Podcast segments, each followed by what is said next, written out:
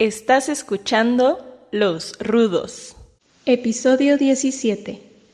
Quemen todo.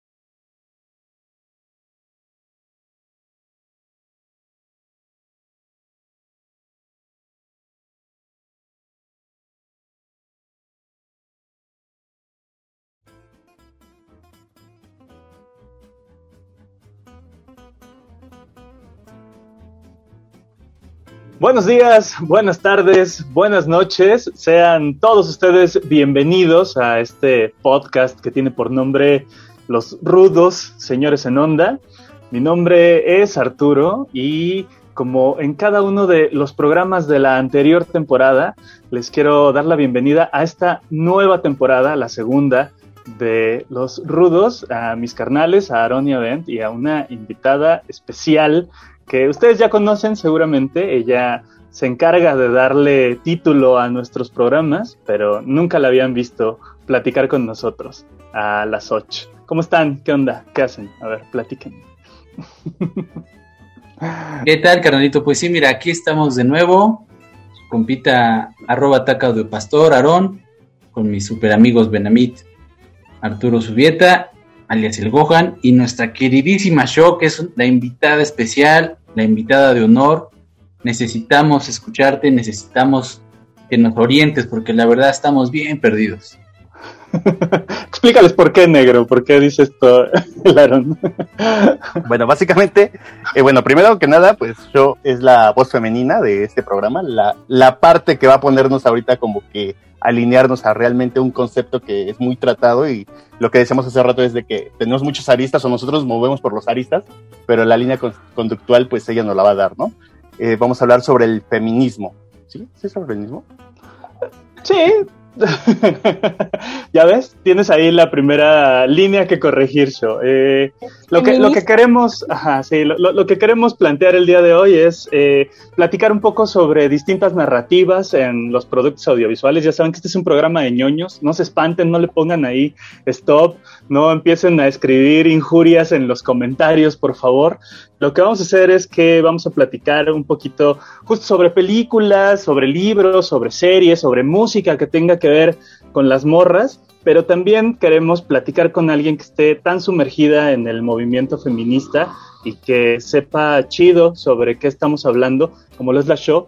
Ella, ella es alguien que, que es activa del, del, del movimiento, que sabe muy bien qué es estar en una marcha, que es estar cerca ahí de, los bloques eh, y, está muy, muy metido en la teoría. Entonces, pues, yo, yo creo que lo primero que tendríamos que, definir es qué es el feminismo, ¿no? Bueno, primero me presento, ¿no? ahí, ahí el primer, el primer error, pues. Pero bueno, sí, justo como ya comentaban, yo me llamo Xochitl. Eh, doy la voz de porque porque pues bueno ahí me envolvieron para meter los títulos de este programa y pues la verdad es que está bien chido que me hayan invitado y especialmente pues a unos días no de haber sido eh, el Día Internacional de la Mujer o justo como eh, se ha nombrado ahora el 8M y eh, pues sí, hablar de feminismo.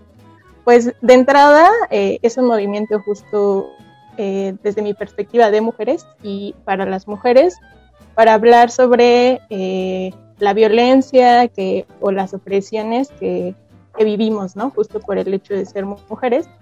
Y em, pues bueno, y de ahí, más que el feminismo, tendríamos que hablar de feminismos en plural. Entonces, eh, pues hay un montón, ¿no? De, perspectivas, de debates, de discusiones dentro, del mismo movimiento. Y justo los, los productos culturales también dan muestra de esa diversidad, ¿no? De posturas. Entonces, pues, más bien me gustaría justo que ustedes me platiquen qué los mueve este día a hablar sobre este tema, ¿no? Eh, ¿Qué reflexiones han tenido a partir de lo que han visto o también de la fecha, ¿no? Sí, claro. Mira, cuando, cuando nos echábamos mensajito hace unas horas para, pues para ponernos de acuerdo, como lo hacemos regularmente cuando, cuando vamos a grabar programa, a Aaron se le ocurrió justo esto, ¿no? Decir, eh, estamos muy cerca de, lo que ha ocurrido, está todavía muy viva esta serie de emociones que, se han despertado y a mí me pareció eh, muy pertinente no que nos colgáramos del movimiento, sino que justo utilizáramos el pretexto de, lo que estaba eh, ahí todavía en el aire como para platicar un poco sobre, sobre nuestras perspectivas de cómo se está retratando eh, el movimiento en, en, los diferentes productos culturales, ya sea de buena manera o de mala, de acuerdo a nuestras propias perspectivas. Pero sí me parece que es muy importante que hablemos alrededor de lo que ocurrió justo en nuestro país el, el, el, 8 de marzo, ¿no? Y de la reverberancia que ha tenido a través de estos movimientos iconoclastas, ¿no? De estar eh, tan presentes estas em, maneras de, expresión que a la gente pues, o las radicaliza, es decir, o la apoyan completamente o la, o, la están rechazando. Y creo que ese es un, eh, un elemento bien importante cuando necesitamos entender por qué están ocurriendo estas cosas, ¿no? ¿Por qué las mujeres están manifestando de manera eh, tan visible eh, y por qué eh, justo en este momento histórico político se está dando un movimiento tan fuerte alrededor de todo eso. No sé lo que piensen mis carnales, también eso sería importante. Sí, totalmente de acuerdo. La verdad es que sí, estamos muy cercanos a esa fecha y si bien nos toca ahorita, creo que nos debería tocar todo el año y todo el tiempo. ¿Por qué? Porque principalmente yo creo que tenemos una deuda histórica. La deuda histórica que tenemos con las mujeres es algo que venimos arrastrando desde pues, el origen del patriarcado, desde que decidimos apellidarnos como nuestros padres y eh, tener la herencia del padre y todo sobre el padre, ¿no? Y olvídate de la mujer y la mujer no tiene ninguna posesión. Ya desde ahí, ¿no? Y, es tan histórica, tan histórica que cuando alguien por ahí dices que el movimiento feminista no tiene nada, razón de ser porque la mujer ya vota, ¿sabes cuántos tiempos, cuántos años tiene de que la mujer empezó a votar? bien poquitito, o sea, es, es de este siglo, o sea, si lo pensamos, no tiene tanto, es algo que es tan cercano que seguramente a tu abuela no le tocó votar, ¿no? Hasta, hasta después. Entonces, e, e, es algo que traemos históricamente eh, arrastrando, es algo que tenemos súper normalizado en México. La verdad es que no he, no he viajado a otros países, la verdad. Eh, eh, luego muchas veces también mucha gente encara eso que no, pues es que tú no has viajado, no sabes, o si no sabes otras narrativas. Pero pues si hablamos tan solo de lo que tenemos cerca, el machismo en México existe y existe a muchos niveles, ¿eh? desde el nivel más sencillo de un hombre no lava trastes, un hombre no cocina, un hombre no plancha, hasta pues ya la violencia que, que mata a la mujer, ¿no? Que es es algo triste y algo real y algo que pasa. Entonces, eh, eh, justamente esa, esa escala de un micromachismo a una violencia que puede acabar en un feminicidio, pues se va arrastrando, la vamos, la vamos teniendo desde, desde que estamos en la familia, la verdad. Y bueno, si nos vamos a los productos culturales, pues creo que es la herencia que nos dejó Pedro Infante, ¿no? Todo lo que fue el cine clásico, el cine de oro de México, eh, si nos basamos, o sea, a pesar de que tengamos la, imagen de, tenemos una figura como materna, como Sara García, que es como que la jefe, jefa de familia y lo que se dice, pero al final los hijos, ellos pueden hacer lo que quieran, ¿no? Esa es como que la cultura que nos dejó Pedro Infante y es lo que veíamos todos. Yo recuerdo cuando era niño todavía, cada ocho días salían las películas de Pedro Infante en la tele y salían, salían, salían. Y esa cultura fue tan arraigada que que todo el mundo quería hacer en algún momento como Pedro Infante, ¿no? Estoy hablándote de los años 60, 70. Eso, eso es, es lo que nos ha estado dejando la parte cultural, la parte de los productos culturales que tenemos, ¿no?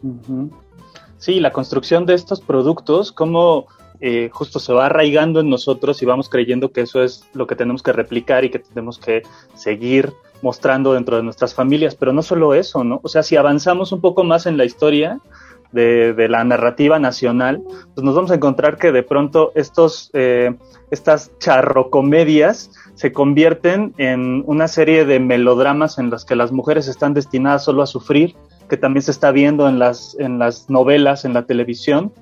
Y luego de pronto hay una cosa horrible que viene con el cine de ficheras, en el que se cosifica terriblemente a las mujeres y se les utiliza solamente como una, eh, un trofeo, una sexualización ¿no? Eh, empezamos a tener por ahí de los finales de los noventas algunas historias que empiezan a recuperar un poco eh, la, la, tranquilidad emocional de los personajes que empiezan a igualarla, pero ¿qué tenemos? 50, 60 años en los que el cine solamente retrata esas cosas y nos está dando el modelaje de cómo tenemos que comportarnos como familia, ¿no? Que, creo que es dificilísimo de arraigar porque es cierto, esas películas estaban todos los días a las 2, 3 de la tarde y todos los domingos en el horario familiar, ¿no? O sea, veíamos el fútbol y veíamos esas, esas películas y creo que es bien difícil que podamos deshacernos de esas influencias a menos que pues, estemos picando piedra todo el tiempo y estemos recordándole a la gente que no son las mejores influencias que podríamos tener, ¿no? Como, como sociedad. ¿Tú, ¿Tú cómo lo ves, Show?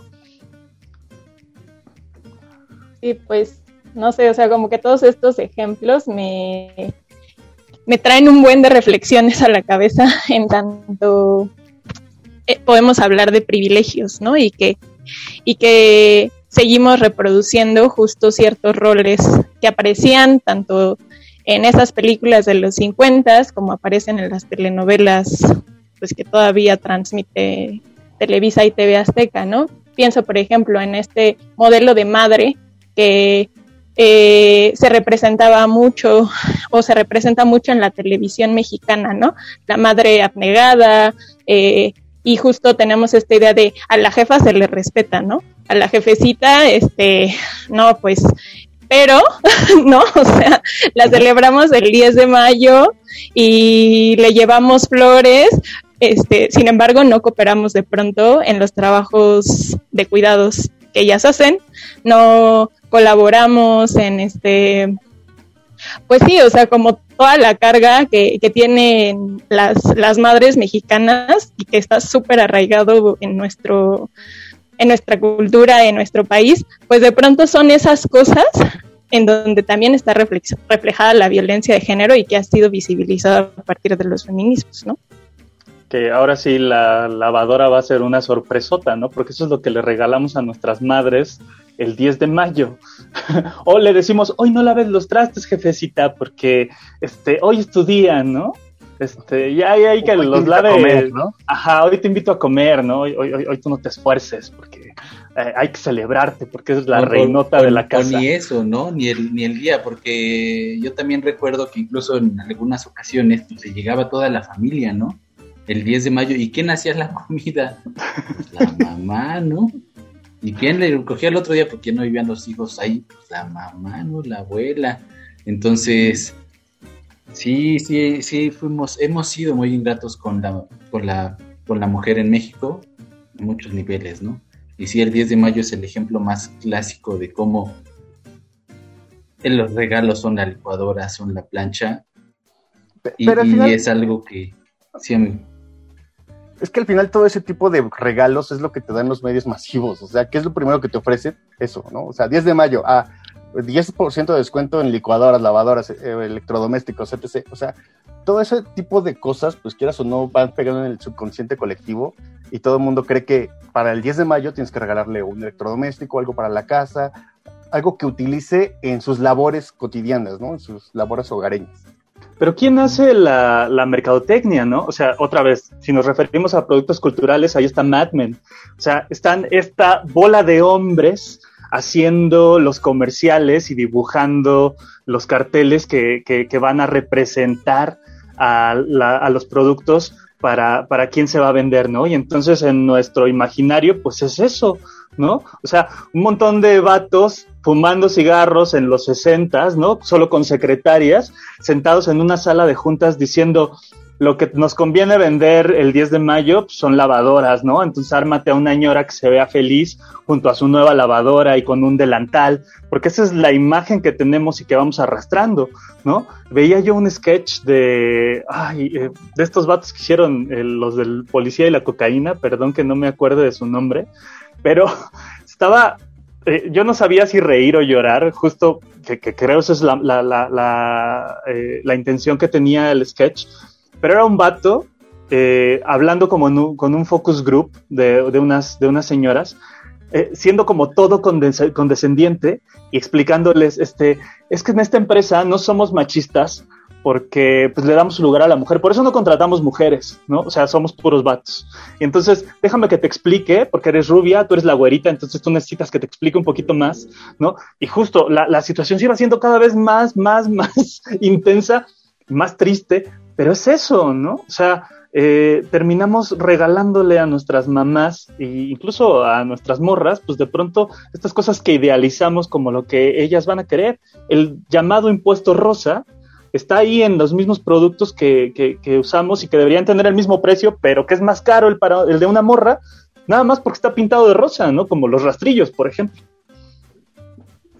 Sí, sí, sí, es, es totalmente irreal, ¿no? Ya que ahorita nos ponemos a, pensar en esas situaciones que se han dado con, el paso del tiempo y dices, ¿ese cómo es posible, ¿no? Que, los productos que siempre el, maestro limpio está trapeando la, la, señora, ¿no?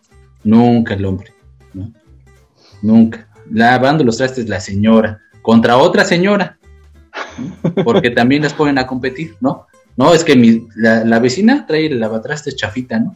Yo traigo el chingón, ¿no? Y soy más chingona que... Y las ponen a competir, que es otro tema, ¿no? Que también pasa mucho con, con la mercadotecnia y, y los roles que nos han puesto y que han puesto a las mujeres, ¿no? Que las ponen a competir entre ellas, la verdad. Pero también, también, también lo que creo es que nosotros los hombres nos hemos tragado esos roles, que ahorita quisiera que la show platicara un poquito más sobre eso. Nos hemos tragado esos roles porque nos convienen, ¿no? O sea, somos los, los que nos gusta el fútbol y los que nos tenemos que sacar la foto junto al coche chingón para el Facebook, ¿no? Y es como quizás lo que, lo que nos toca, vestirnos de azul irnos a trabajar porque somos los proveedores. Pero de pronto eh, me gusta un montón la narrativa y yo lo reflexionaba viendo eh, a, estas, estas morras hipercombativas en el Zócalo de la Ciudad de México, pensando, estas, morras están partiendo la madre por algo que sí merece el, el riesgo, ¿no? O sea, se están rifando el físico porque sus derechos están siendo eh, pues lastimados porque quieren que haya mejores posiciones de trabajo para ellas, porque quieren que cuando salgan a la calle la pinche banda no les chifle, ¿no? Y nosotros, por lo único que nos agarramos a madrazos es porque nos están ganando los del otro equipo, o porque se burlaron de la playera del equipo que traigo, o porque alguien justo dijo que mi coche no estaba tan chido nos estábamos echando unas chelas, ¿no? Creo que sí hay una, cosa en los roles que nos toca jugar que nos hemos comido, ¿no? Y, en lo que estamos pensando todo el tiempo, sí es lo que me corresponde y por eso voy a asumir ese rol, ¿no? Pero justo las morras lo están rompiendo en este momento. Hay algo ahí que necesitemos como puntualizar, yo, que, que, que nos digas, sí están metiendo la pata muy cabrón. como hombres o, ustedes este como hombres como, como nosotros también. Pues mira o sea justo de entrada hablar de los medios de comunicación es pensar que los medios son reproductores pues justo de voy a utilizar acá una palabra medio rimbombante, pues de las hegemonías, ¿no? O sea, los medios entonces reproducen machismo, reproducen este, estos roles, ¿no? Que nos han enseñado y evidentemente van a, o sea, justo la mercadotecnia eh, refuerza valores, ¿no? Y entonces, pero me parece también, pues bien importante cómo sean, cómo estos debates o cómo la lucha de las propias morras, pues ha generado que que incluso la misma industria esté cambiando, ¿no? El, tipo de narrativas en este, pues sí, en, los productos culturales y no solo eso, ¿no? Que haya justo más morras contando historias eh, que nos atraviesan a cada una de nosotras.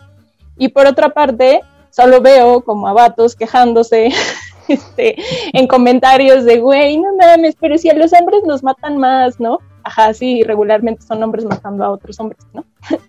y, o esta cosa de, pero ¿por qué están poniendo a una mujer negra a actuar algo que, que este, pues sí, que, que en Disney la vimos todo el tiempo y era blanca, ¿no?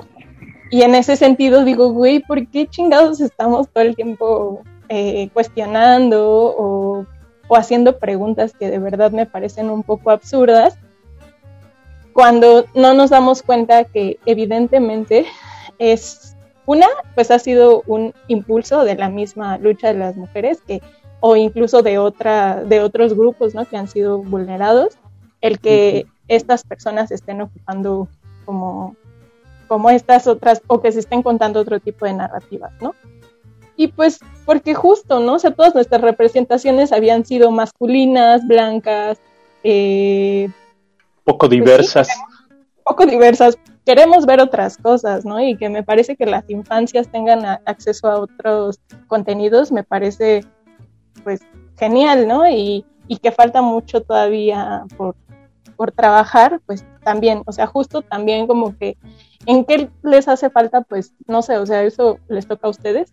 Yo no puedo decir este, qué les hace falta, pero sí decir que de entrada es cuestionar más, ¿no? Como estos privilegios, cuestionar más mm, justo, ¿no? O sea, si está habiendo violencia entre el mismo género masculino, bueno, sí, ¿y ustedes qué están haciendo para que las cosas se modifiquen, no? O sea, nosotras salimos a marchar, nosotras nos organizamos, marchamos eh, y hay morras, ¿no? No puedo decir también nosotras, digo, sí me representan, pero no, no, no soy de las que se enfrentan en, la, en, las, en las vallas.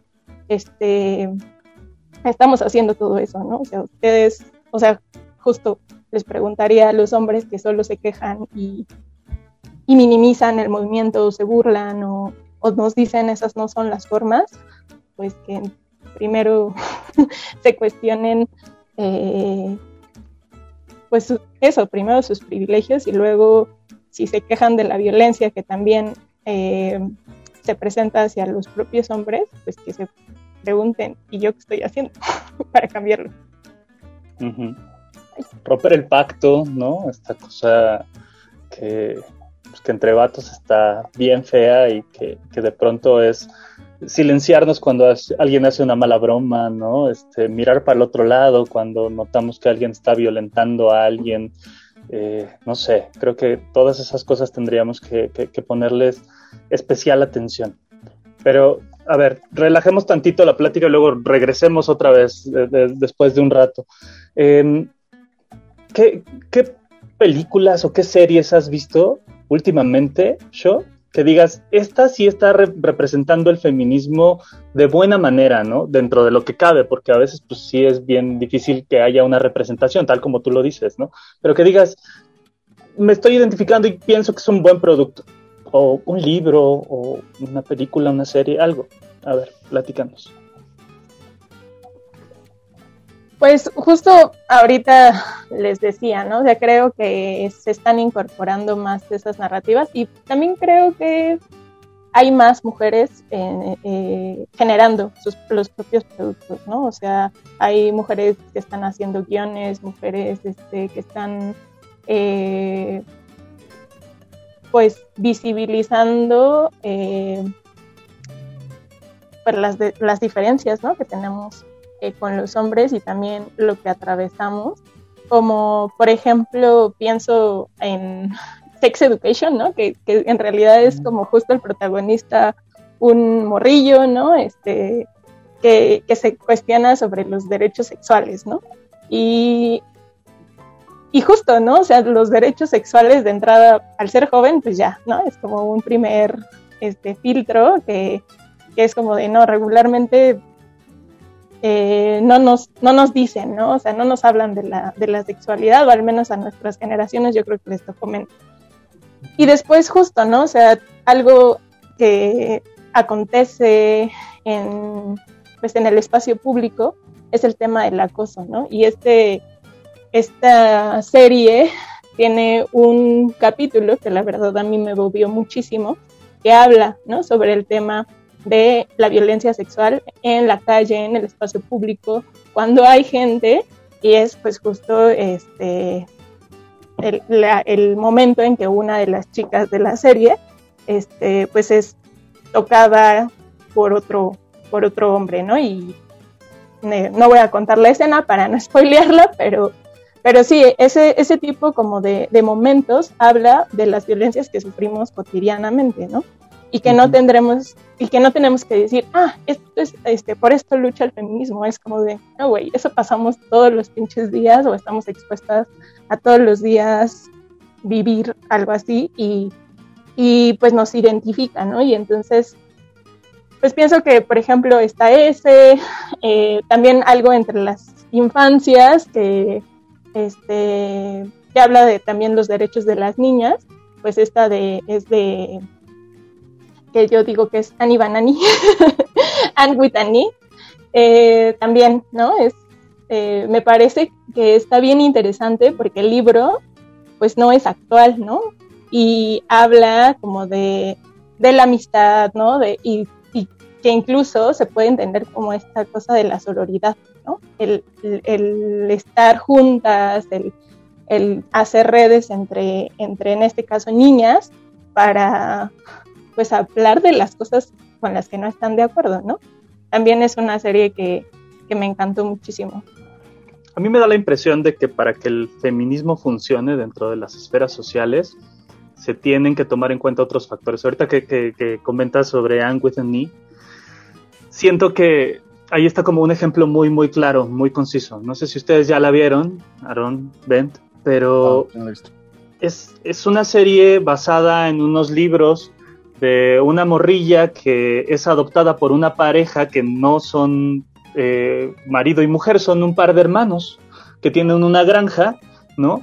Y que ocurre, ¿qué, será? ¿A finales del 19, principios del 20? ¿Yo? ¿No? No estoy como muy enterado, pero bueno, por ahí, por ahí será el, momento histórico, ¿no? En el que justo pues, hay un montón de, de broncas, sí, chulada, esta, misma que nos está enseñando Aaron, este, eh, y, que, y que rompe esos estereotipos justo porque eh, la primera escena, en cuanto llega el hermano con la morrita en la carreta, la, la hermana le dice, te pedí que adoptaras un niño porque necesitábamos a alguien que ayudar en la granja, ¿no? Y ahí está el, el, primer momento en el que la morra se enfrenta justo a pertenecer a otro género y tiene que ya ir remando contra corriente porque se, está, se están eh, gestando ahí un montón de, broncas alrededor solamente del puro hecho de ser morra, ¿no? Y que eh, funcionan alrededor eh, el que ya, ya se estén pensando en estas, en estas cosas progresistas como no necesita ser una pareja, ¿no? De marido y mujer, sino quizás un matrimonio más bostoniano, ¿no? En el que, en el que un hermano y una hermana han adoptado este, esta, esta figura familiar, pero al mismo tiempo en el que eh, los maestros abusan de las morrillas y, de, y, en el que, eh, no sé, de pronto no se le da el lugar a la gente que tiene diversidad sexual, ¿no? Este, y, que, hay que esconderlo, porque justo la trama va avanzando y se van, nombrando todas esas cosas. Creo que para que la esfera social funcione de manera correcta, todas estas otras cosas tienen que estar funcionando también y tienen que ser entendidas, ¿no? O sea, no solo es las morras necesitan derechos y necesitan eh, que, que se, les, se les ponga un piso parejo igual que a los vatos, sino que más bien todos los procesos de educación y de, soci de sociabilización estén, estén a la misma altura, ¿no? Ojalá me esté dando a entender, ¿no? Ojalá estemos, eh, estemos en la misma línea, pero, pero sí, Anne with Knee es un gran ejemplo de cómo el feminismo tiene, tiene que, que, correr junto con el resto de los engranes y, y, cómo está funcionando desde un ejemplo de hace 100, 120 años, Sí, sí, sí. sí que, que, bueno, perdón, pero los libros, o sea, en realidad fueron escritos en, ¿no? O sea, la serie está inspirada en unos libros que fueron escritos, eh, pues hace, la verdad es que no encuentro el dato, lo estaba buscando, pero cuando lo encuentres te los diré. Los eh, libros es Ana de las Tejas Verdes. Ana es. de las Tejas. Verdes, ¿no? Y eso, o sea, desde hace años las feministas pues están visibilizando un montón de cosas, ¿no? O sea, no es, no es nuevo, no es, no es nuevo ni siquiera que rompamos cosas. Sí, es que sí, justamente llevan tanto tiempo haciéndolo y lo hacen de las buenas formas, de los buenos modos, de, con lectura y con otras cosas y no siendo agresivas. Están en su derecho, rompan todo. Lo sigo repitiendo. este, Vámonos que, a, a, un que como no lo visibilizamos, pues decimos, ah, no pasa nada, pero justamente ahorita que se está haciendo visible es cuando está más en boca de todos. Y sí, ahorita ya bendecía a nuestro amigo Arturo Gohan que ya es hora de una rolita, ¿no? ¿Qué ponemos? Pusimos hace un ratito eh, una rolita de, que, que, nos sugeriste, Aaron. Platícanos rapidísimo sobre esa, este, el, con la que abrió el, el, el, programa, que fue una de las cumbia queers, ¿no? Cumbia queers, cumbia dark. Sí, pues es que es una rola que es de chicas, es cumbia y está haciendo un cover a, a una rola de The Cure que a mucha gente le causó callos en los pies y malestar estomacal y dolor de colita porque decían que cómo se atrevían unas chicas a hacer una cumbia de una banda de culto como de The Cure, ¿no? Es una joya la rola, la verdad a mí me encanta y justamente es para que, a ver, sí es The Cure, sí es cumbia, a ver, tú también bailaste cumbias, todos bailamos cumbias y la rola está impresionante, les quedó fabulosa, entonces, eh, eh, por eso me gusta tanto. Eso. Pues vamos a escuchar ahorita eh, una sugerencia de, de, de show este, para que sigamos escuchando solo música de morras, este, hecha por morras, ¿no? Que, que, que hoy el, la música esté ahí presente. Vamos a escuchar a Sara Eve con una rola que se llama Histórica y ahorita que regresemos en el siguiente bloque platicamos un poco sobre ella. ¿Te late? Venga, pues están escuchando los rudos y ya, regresamos.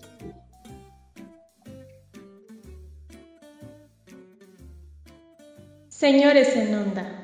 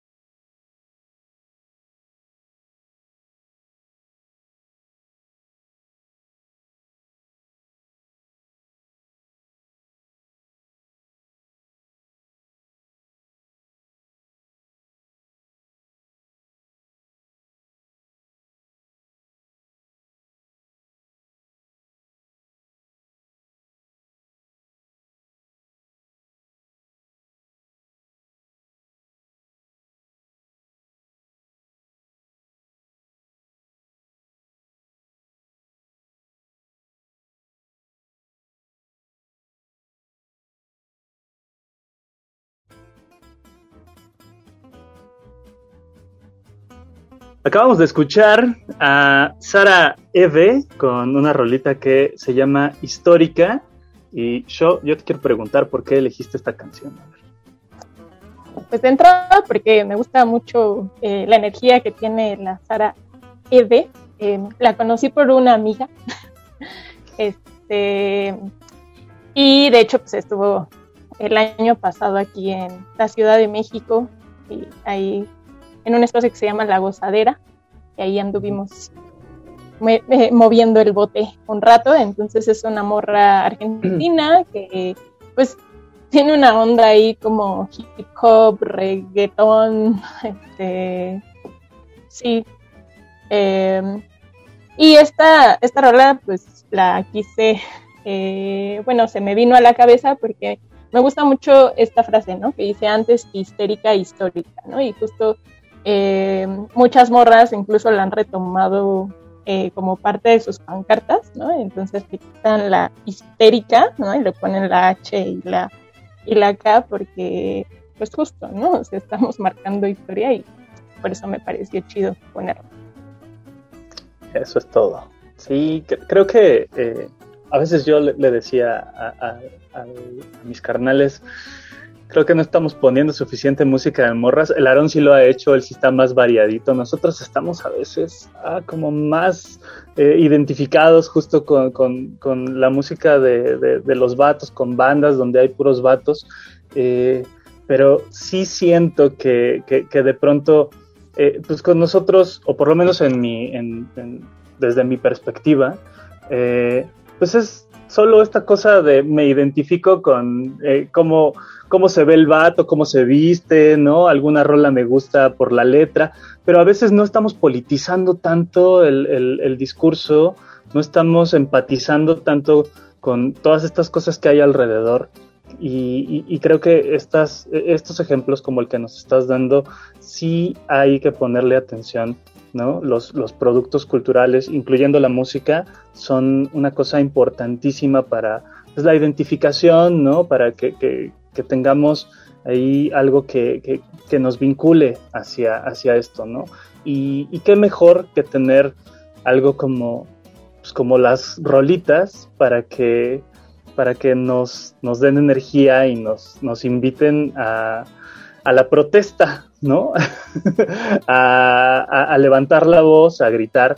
Yo, yo me acuerdo, eh, alguna vez eh, participé en alguna de las marchas de la universidad, porque no soy tan políticamente eh, aventado, ahí sí tengo que, decirlo, sí, sí soy muy sacatón al respecto, y seguramente tiene mucho que ver pues con que mi, primera formación académica, pues ahí donde estábamos nosotros, en, en Ecatepec, pues era, era, como una extensión de la preparatoria, ¿no? El Aarón y el Negro no me van a dejar mentir.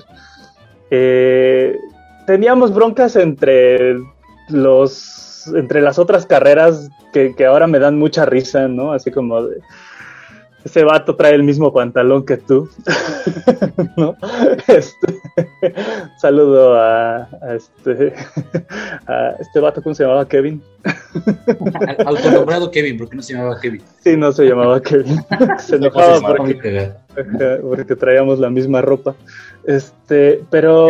pero ajá, cuando, cuando entré a la, a la UACM, cuando entré a la Autónoma de la Ciudad, pues justo ahí me dio el, madrazo político, ¿no? Y en alguna de las, de, las marchas a las que acompañé, em, me acuerdo mucho que llevaban la camioneta con la bocina y, había pues una serie de canciones que, que, nos ayudaban como a entrar en el mood y sí creo que es uno de los primeros detonadores.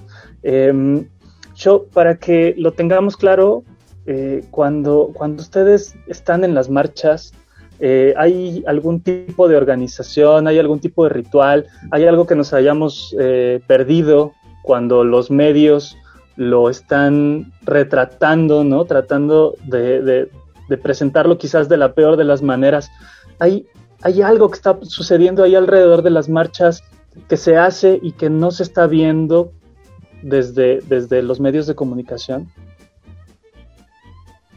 Sí, totalmente, un montón, ¿no? Em, digo, esta marcha fue atípica, ¿no? O sea, el año pasado justo habíamos, no, no podíamos ni caminar. Estaba así entrar y ríos y ríos y ríos y ríos de gente. Eh, y digo gente porque también hubo eh, bastantes hombres. Este, pero sí, ¿no? O sea, justo lo que les decía hace rato, pues no es un feminismo, ¿no? Son, es, eh, pues es muy diverso. Y sí, había, por ejemplo, algo que me tocó ver en esta, es que había un grupo de morras pegando en el este, en las letras de CDMX, pegando los, los rostros de los acosadores, ¿no? Y fue algo que a lo que me detuve, le tomé foto y muchas nos quedamos viendo, vimos este la foto de este es, la verdad su apellido no lo voy a saber pronunciar, pero es Andrés Roemer.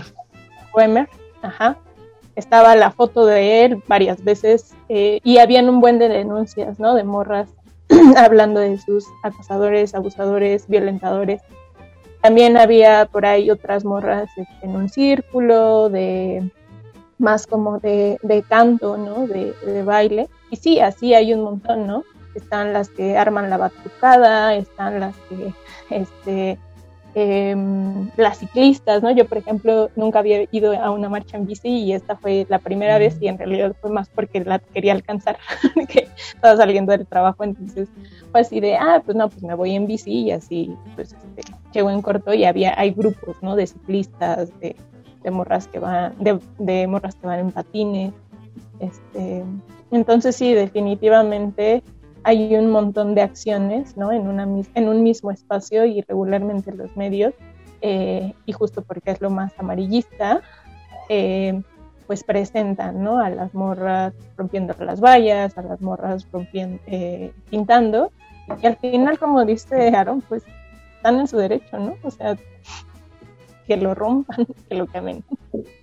Claro, sí, yo estaba ahorita tratando de recordar cuál era la canción que, que, que, tengo tan grabada en la memoria era Alzar la voz de Anita Tijoux y que creo que sí, pues no, debe haber muy pocas canciones que, que levanten el ánimo de, ese, de, de, de esa manera, ¿no? que, te inciten a, a, acercarte a los movimientos. Eh, leía yo en algunas en, en, algunos posts porque bueno hemos estado bombardeados no en Twitter en Facebook por estas cosas y leía yo que eh, hay un pase de lista al principio, ¿no? Por, por todas aquellas que no están, ¿no? Que, los contingentes van justo, eh, pues primero eh, las madres y padres de los desaparecidos, ¿no? Este, después eh, hasta el final van las, las, que van acompañadas, ¿no? Que, se les ocurre llevar al novio, al tío, al primo, al hermano, ¿no? que hay un espacio en el que van niños y niñas, ¿no? menores de, de determinada edad, pero que este, este bloque de, de, de, acuerpamiento, ¿no? Las morras que normalmente son las que son retratadas por los medios de comunicación, pues son, son eso, ¿no? Son como, como la, la defensa de todas estas otras personas que no van a ni a hacer pintas,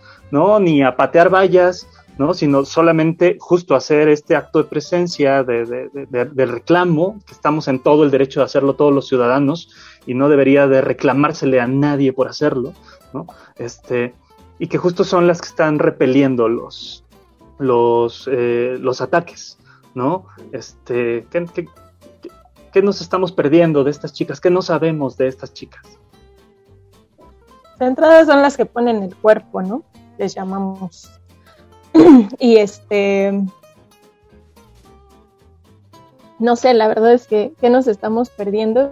Ni yo misma sé, eh, leía un post de una, ¿no? Que se ha hecho también viral, eh, que decía, yo nunca pintaría, yo nunca rompería una ventana, yo nunca, ¿no? Y, hasta decía Arturo así como de, ay, me está preocupando este, este mensaje, ¿no?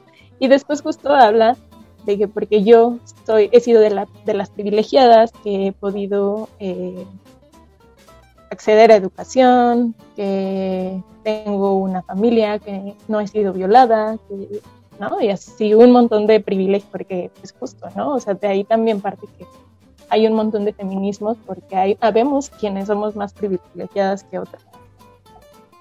Y sí, las que están poniendo el cuerpo son las que están muy enojadas, las que incluso las propias madres lo han dicho, ¿no? O sea, yo rompo todo porque ya no tengo nada que perder, ¿no? O sea, ya perdí a una hija, ya perdí, este, o las familiares, ¿no? A una, a una madre, entonces las morras que ponen el, cuerpo justo, ¿no? Están encabronadísimas y este, y hay incluso pues por ahí entrevistas, algunas de ellas, eh, yo conozco a una chica, ¿no? Y justo su precariedad económica es como, por supuesto que está enojada, ¿no? O sea, por supuesto que ha vivido una serie de violencias que, que la hacen eh, poner el cuerpo y protegernos también a, las demás que hemos sido, pues, pues que hemos tenido acceso a más derechos, ¿no? Claro, sí.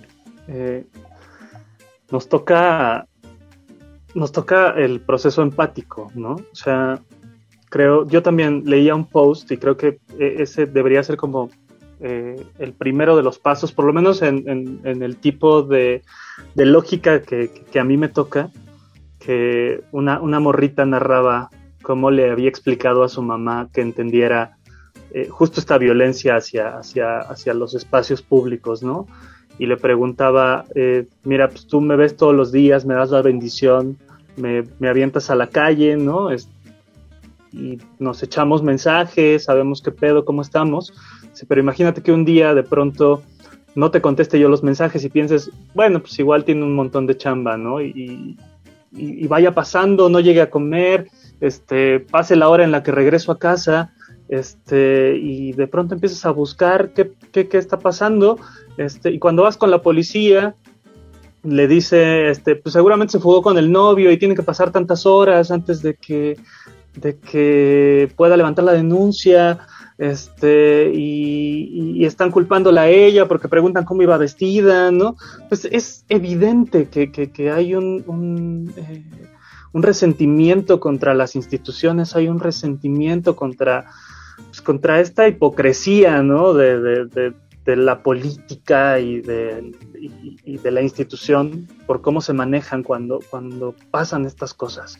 Es lógico y creo que sí, justo nos toca hacer el ejercicio de ponernos en el zapato del otro y, y, pensar cómo se viviría una de estas cosas. Pero también nos toca hacer el ejercicio, como bien dices, de cuestionar el privilegio y de pensar, eh, si yo voy a una fiesta, de pronto me toca eh, regresarme tarde, pido un Uber, no hay pedo, ¿no?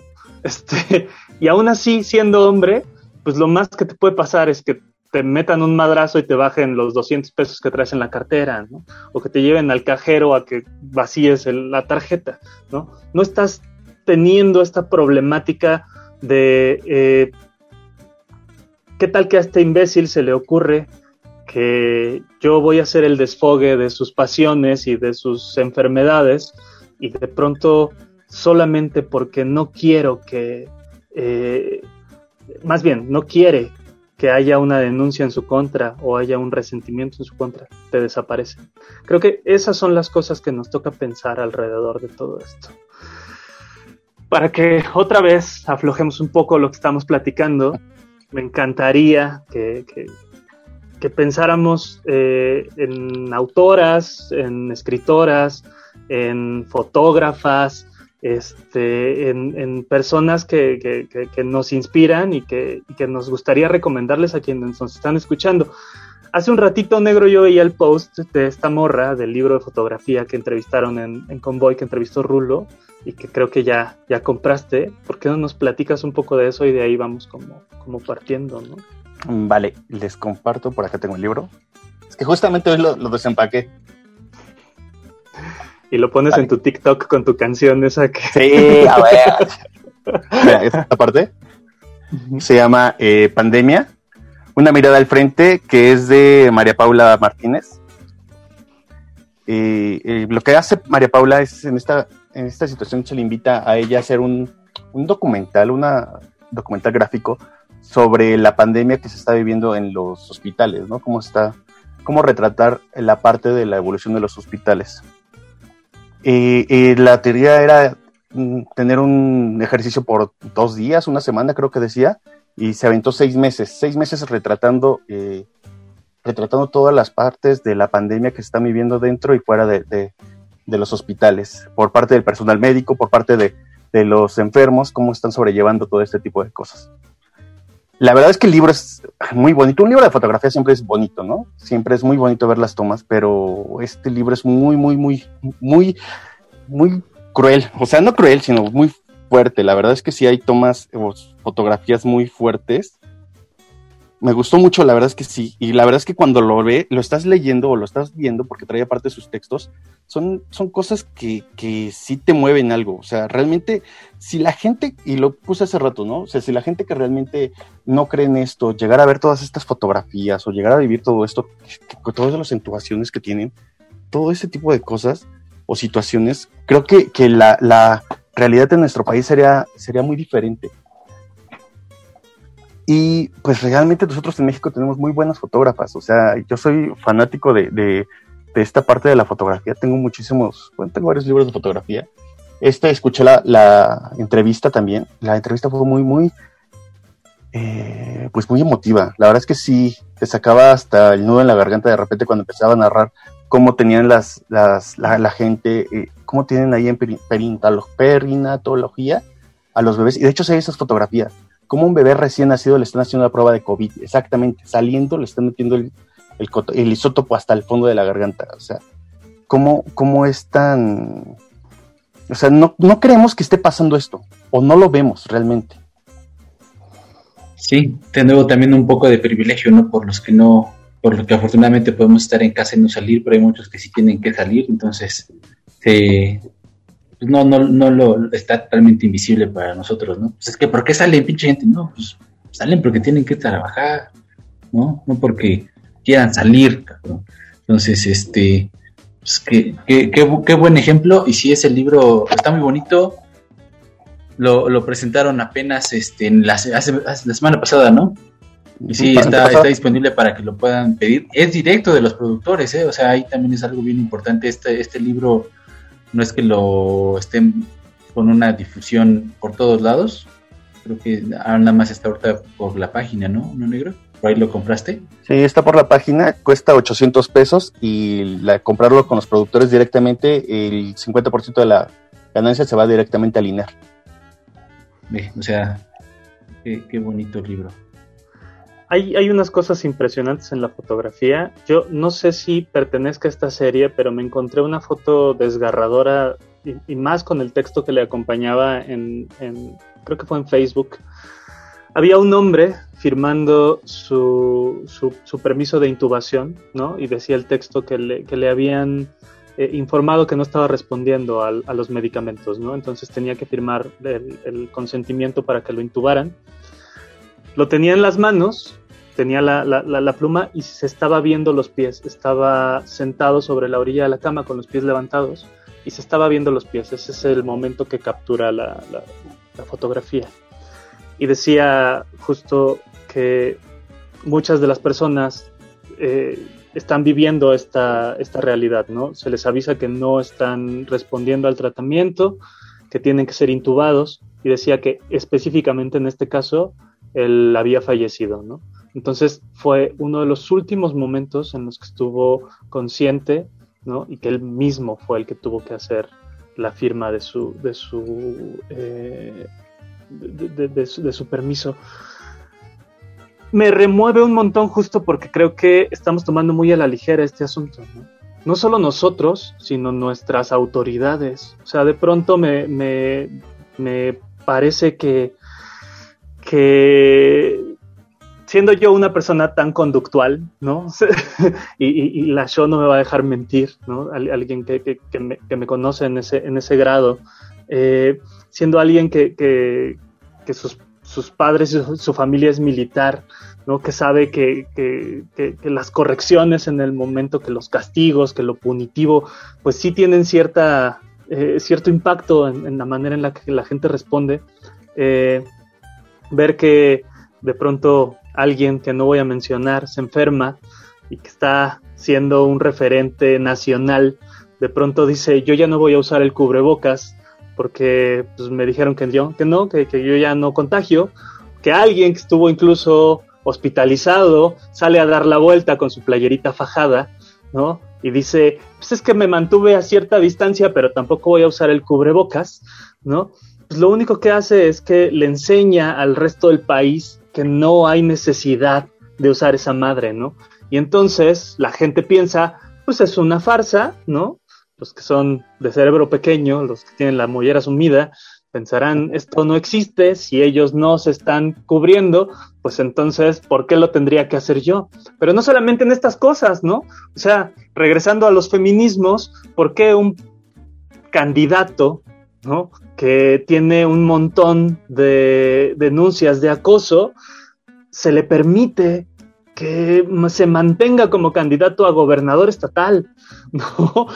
¿Por qué eh, se, se, politiza el asunto y de pronto se dice, es que son más bien los adversarios, ¿no? O sea, ellos son los que están diciendo para echarle a perder la carrera política, ¿no? Y se están fabricando pruebas. Este, ¿qué, ¿Qué está pasando con nuestra sociedad? ¿Qué estamos teniendo ahí alrededor de la gente que nos gobierna, de las personas que deberían estar siendo un ejemplo para la nación, ¿no? Tanto que verbalizamos y decimos que Benito Juárez era un chingón, ¿no? Mm. Tanto que decimos que, que, que, que, es la banda buena, ¿no? El pueblo bueno. Bueno, ¿qué está pasando por, por las cabezas de estas personas como para que de pronto los discursos sean tan poderosos, las acciones sean tan poderosas, pero hacia lo negativo? ¿Cómo recibe un, un, una persona que apoya el feminismo estas, estas acciones? ¿Qué, qué, cómo los percibe? A ver. Híjole. No, espero, no, esperaba nada de, de ustedes y aún así esperan decepcionarme, diría. Diría el meme. Que, pues sí es súper triste y patético escuchar no solo ese, ¿no? O sea, un montón de cosas que ha dicho, que se han dicho desde el gobierno. Eh, de entrada esto, ¿no? El pueblo bueno definitivamente para él no somos nosotras. Eh, y eso, ¿no? Otra vez creo que parte de, de, lo que decimos, ¿no? Una persona que justo tiene eh, la posibilidad de salir sin el cubrebocas porque sabe que no va a pasar nada, ¿no? Que a él no le va, ¿no? O sea, que ya salió de peligro, que sabe que tiene a su disposición toda la serie de, este, médicos sí, de recursos, de herramientas, de, ajá, exacto, de médicos, de tratamientos que lo van a respaldar. Pues sí, evidentemente dice, voy a dar una vuelta con mi pareja al parque y pues, me vale madre si no lo cubro. sí, da coraje, sí da coraje. Pues sí, definitivamente, pues qué triste. Y un poco para regresar a lo que habían comentado de las eh, escritoras eh, o mujeres que están haciendo trabajo, yo también ya había pensado en mi, en mi recomendación. Porque la show hace fotografía, ¿no? Entre todas estas otras cosas, la show, la show se formó como como fotógrafa. Ahora sí que fue mi primera formación antes que la licenciatura. Sí, la verdad es que podríamos hablar también, ¿no? De un buen de morras que están haciendo fotografía, incluso que retrataron la marcha, ¿no? Este, uh -huh. eh, yo, por ejemplo, en el tema de desaparición, quería recomendarles un documental que se llama Tempestad, que es de, uh -huh. me parece que está en Filming, es de Tatiana, se me olvidó su apellido, estoy muy mala con los nombres. y, pero esta morra tiene, hace eh, Tatiana Hueso. un documental bien interesante de, de dos casos, ¿no? De desaparición forzada. Uno el caso de una chica que lleva pues ya bastante, se llama Mónica, ya lleva muchos años desaparecida, fue como de los primeros casos que se empezaron a visibilizar en medios y de las familiares que forman parte de colectivos. Y otro caso de una mujer que es pues prácticamente secuestrada uh -huh, y su, la fotografía es así una cosa preciosa. Eh, pero aparte así toda esta metáfora que hace de la tempestad para la búsqueda de una persona es, o sea, es hermoso y es brutal, es poético y es muy, muy conmovedor este, este documental. Y el que les quería recomendar es este, el de Svetlana Alexievich, es La guerra no tiene rostro de mujer. Y la verdad yo también incluso pienso así, ay, no, Svetlana ya es una mujer mayor, pero digo, güey, también si escribe ella algo de la pandemia, así va a ser maravilloso, ¿no? O sea, tiene otro libro que es de el de Voces de Chernobyl, pero a mí la verdad el que más me impactó, Voces de Chernobyl todavía no termino, pero La guerra no tiene rostro de mujer es una recopilación de relatos de mujeres que participaron en la de mujeres rusas que participaron en la Segunda Guerra Mundial.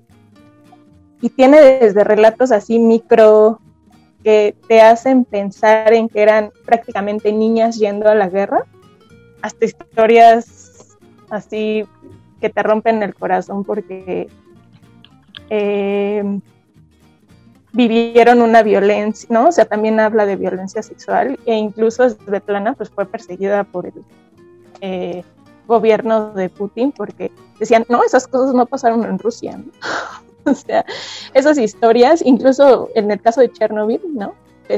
todo el mundo sabe qué pasó en Chernobyl, el gobierno negaba, ¿no? O sea, que las historias que presentaba Svetlana fueran reales.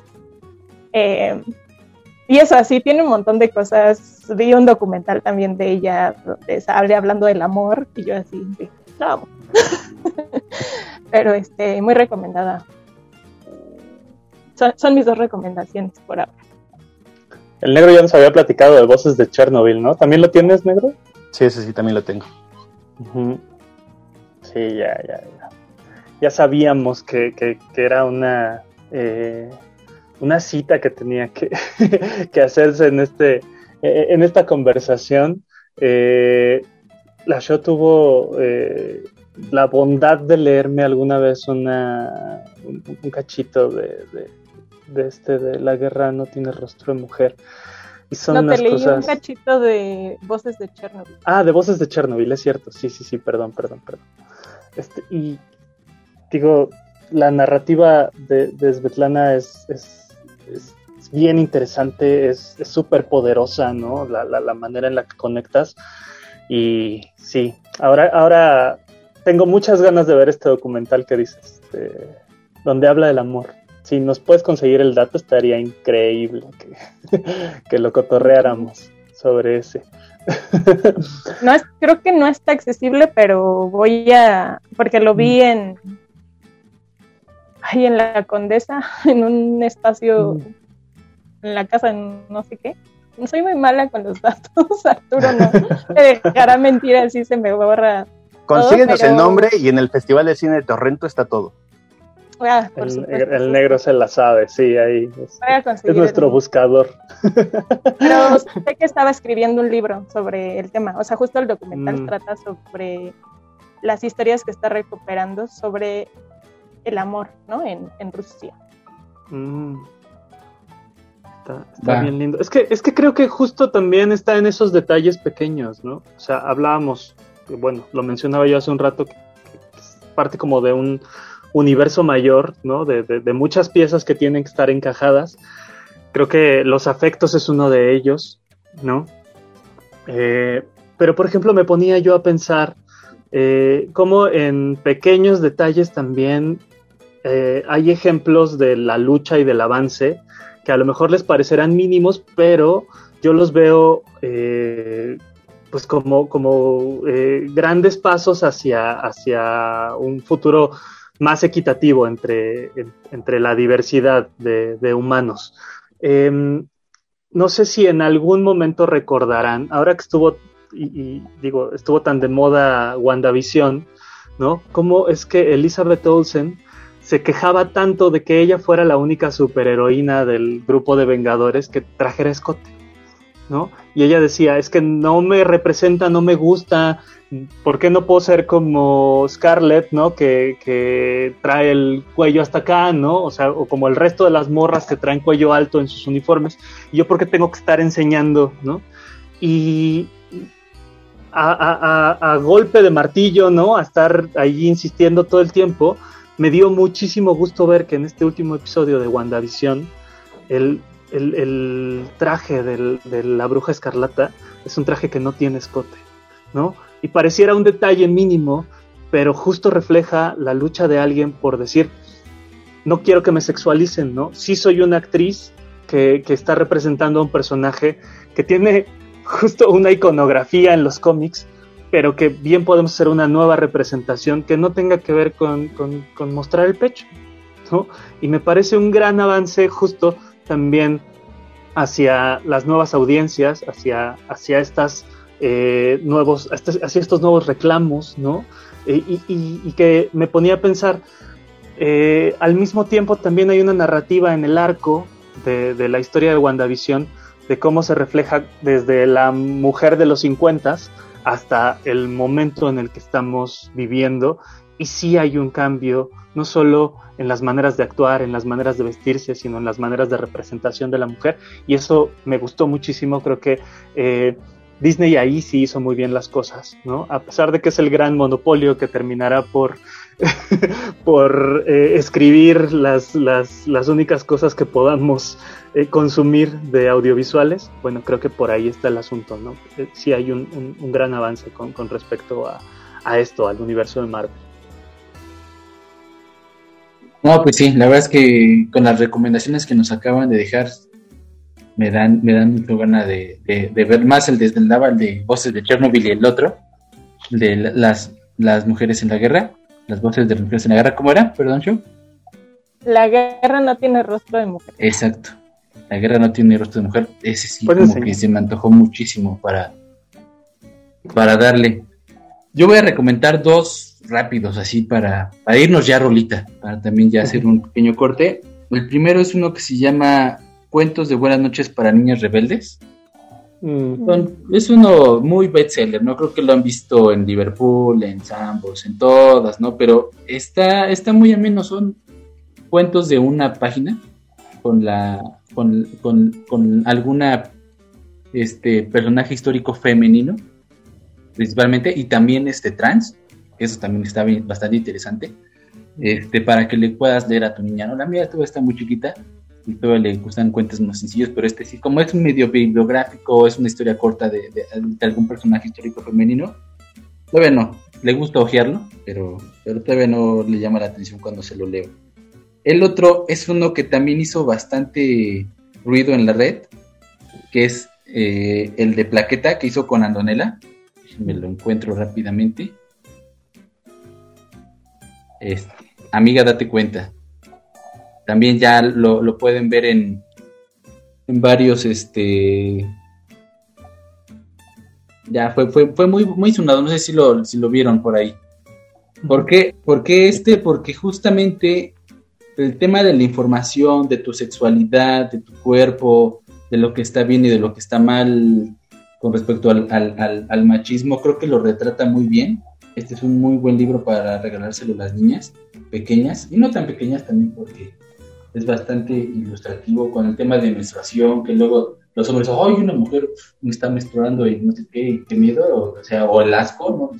Oye, es, el, cuerpo femenino están bastante, bastante padres, ¿no? También habla temas del aborto y, es, un, es una joya, estos dos libritos para, para también que uno, uno como hombre también y, vea esas cosas, pues, pues, que eres hombre y siempre te han enseñado a no verlo, ¿no? Esas eran mis recomendaciones. Que seguramente alguien eh, que ya los ha leído nos podrá echar ahí el mensajito de qué le parecieron, ¿no? Si también son buen, buen momento para hacerse de libros. Yo estoy leyendo La ciencia de la pancita chelera de la doctora Leos y Alejandra Ortiz Medrano, que también es una cosa preciosa y que me parece que es un eh, gran ejercicio de un par de mujeres que se dedican a la ciencia, a la divulgación de la ciencia y que, y que están posicionadas porque son un par de morras súper amenas, ¿no? Que son divertidísimas, pero que están muy comprometidas con cómo tendríamos que estar haciendo procesos educativos diferentes. Creo que esas son grandes cosas. Si las quieren leer, está ese libro. Si las quieren escuchar, están en Mandarax. Creo que ese es el mejor podcast que tiene eh, la divulgación científica en este país, ¿no? ¿no? Este, hasta donde yo sé, lo dice Spotify. Y y creo que hay un montón de otras eh, recomendaciones que podríamos hacerles. ¿Qué les parece que para que ya eh, aguanguemos un poco el tono de este podcast, vayamos a canción, hagamos este corte y luego ya regresemos solamente a platicar de recomendaciones de películas, de series, ¿no? De estas cosas que a veces nos ayudan a retratar un poco la, la esencia femenina y cómo, y cómo lo han hecho en nuestra perspectiva. ¿Qué rolita quieren que escuchemos? El negro tiene preparada una, yo tengo una. ¿Cuál, cuál les gusta? A ver, díganos.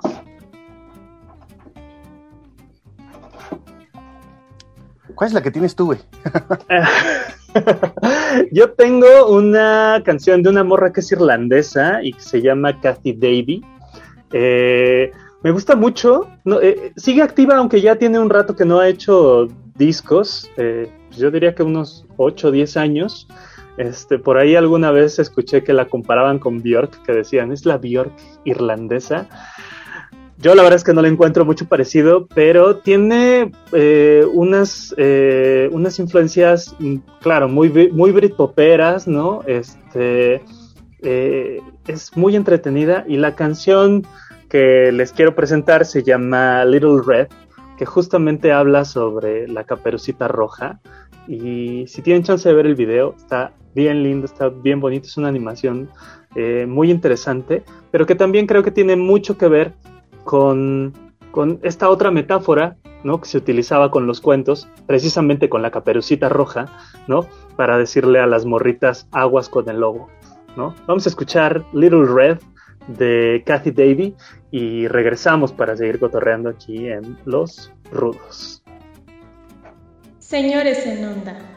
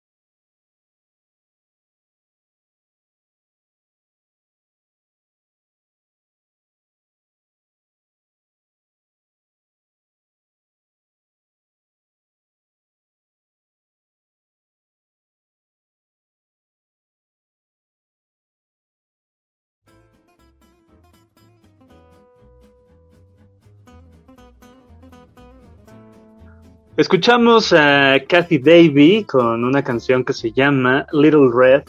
Y bueno, pues ya estamos de regreso para este último bloque de este podcast que se llama Los Rudos. Estamos platicando de, feminismo. Eh, nos ganó la emoción. Creo que durante los dos primeros bloques estuvimos eh, pues muy, muy eh, muy cerca del, del, brote de las emociones. A mí me gustaría que más bien ya ahorita justo ya le entráramos como a unas recomendaciones más ligeras, porque seguramente ya, ya cerca de la horita de plática sobre, sobre los temas rudos, pues eh, me, parece bastante en un, en un, en un podcast como este. Em, fíjense que estaba yo pensando eh, por ejemplo, en, esta segunda entrega de La Mujer Maravilla, ¿no? Eh, que, chale, eh, tan buena película que había sido la primera y de pronto está, se fue muy para abajo. No les queremos tirar spoilers, pero sí me gustaría saber qué opinaron de ver esta segunda entrega de, La Mujer Maravilla. No la he visto. ¿No, la has visto? No la veas. No lo haga, compa. No lo hagas, ahórrate dos horas de tu vida. No, la verdad es que creo que, que la película no tiene ni pies ni, ni, cabeza. O sea, como que trataron de sacar un producto un poco express. No sé, la verdad es que en cuestión de cómics de la Mujer Maravilla desconozco cuáles son los villanos, cuál es toda la parte, pero aquí se me hizo muy superficial los, los villanos, el trasfondo de, de, la historia es muy irrelevante. O sea, tan es así que, por ejemplo, el, villano principal, que es este el Mandalorian, eh, nada más porque hace una, como que pues, piensa, ay, mi hijo, ¿dónde está mi hijo? Y ya, digo, bueno, ya no le sigo, ya, se acabó la película. Pero creo que es como la... Eh, es la consecuencia de haber terminado también de esa manera la primera, ¿no? O sea, que aunque la primera película tiene una mejor ejecución en, la historia, es más robusta, ¿no? Está mejor armada. el desenlace no es tan agraciado, digo, se salva como por la calificación general. Aquí sí está muy desangelado todo, ¿no? O sea, desde el hexatlón de las Amazonas hasta la manita de los deseos de los Simpson, creo que sí hay una problemática en que se esté eh, utilizando un personaje tan poderoso y se les... Es que yo creo que el gran problema es que la directora, que perdónenme, no recuerdo su nombre, ahorita por favor alguien aviente una cápsula de Wikipedia mientras estamos platicando. Creo que el gran problema es que la directora decidió, por alguna razón, o el equipo mercadológico, decidieron que había que romantizar demasiado la historia, ¿no? Hacerla muy para mujeres. Y creo que ahí está el gran problema. Eh, asumir cuáles son los roles de la mujer a través de estos estereotipos de superhéroes y pensar que las mujeres siguen siendo lo mismo que en los 70s, en los 80s, ¿no? O sea, las, las, las, mujeres necesitan ejercicios poderosos de, de, representación, ¿no? Ahí tenemos, por ejemplo, a Jean Erso en Rogue One, ¿no? Tenemos un poco a Rey, que, que, perdió el camino, pero que en, este, en Star Wars es un buen ejemplo también. Ahsoka, que me parece el mejor personaje desarrollado de Star Wars, ¿no? Y muchos otros ejemplos en los que a las mujeres no se les está eh, contando desde esta perspectiva rosa, romantizada, ¿no? Este, y, Wonder Woman sí tuvo ese gran problema. Aparte, Patty Jenkins, ya me acordé que es Patty Jenkins. Este aparte de que Patty Jenkins tiene un gran problema con la grabación de las escenas de acción. Se ven hiper exageradas y ah, en esta todavía mucho más. ¿no? no sé ustedes qué opinen, pero, pero sí creo que hay mejores ejemplos de morras en el cine, en las series, que, que podemos utilizar para empoderar a las morritas, que las vean y que digan, yo quiero ser como ella. ¿no? No.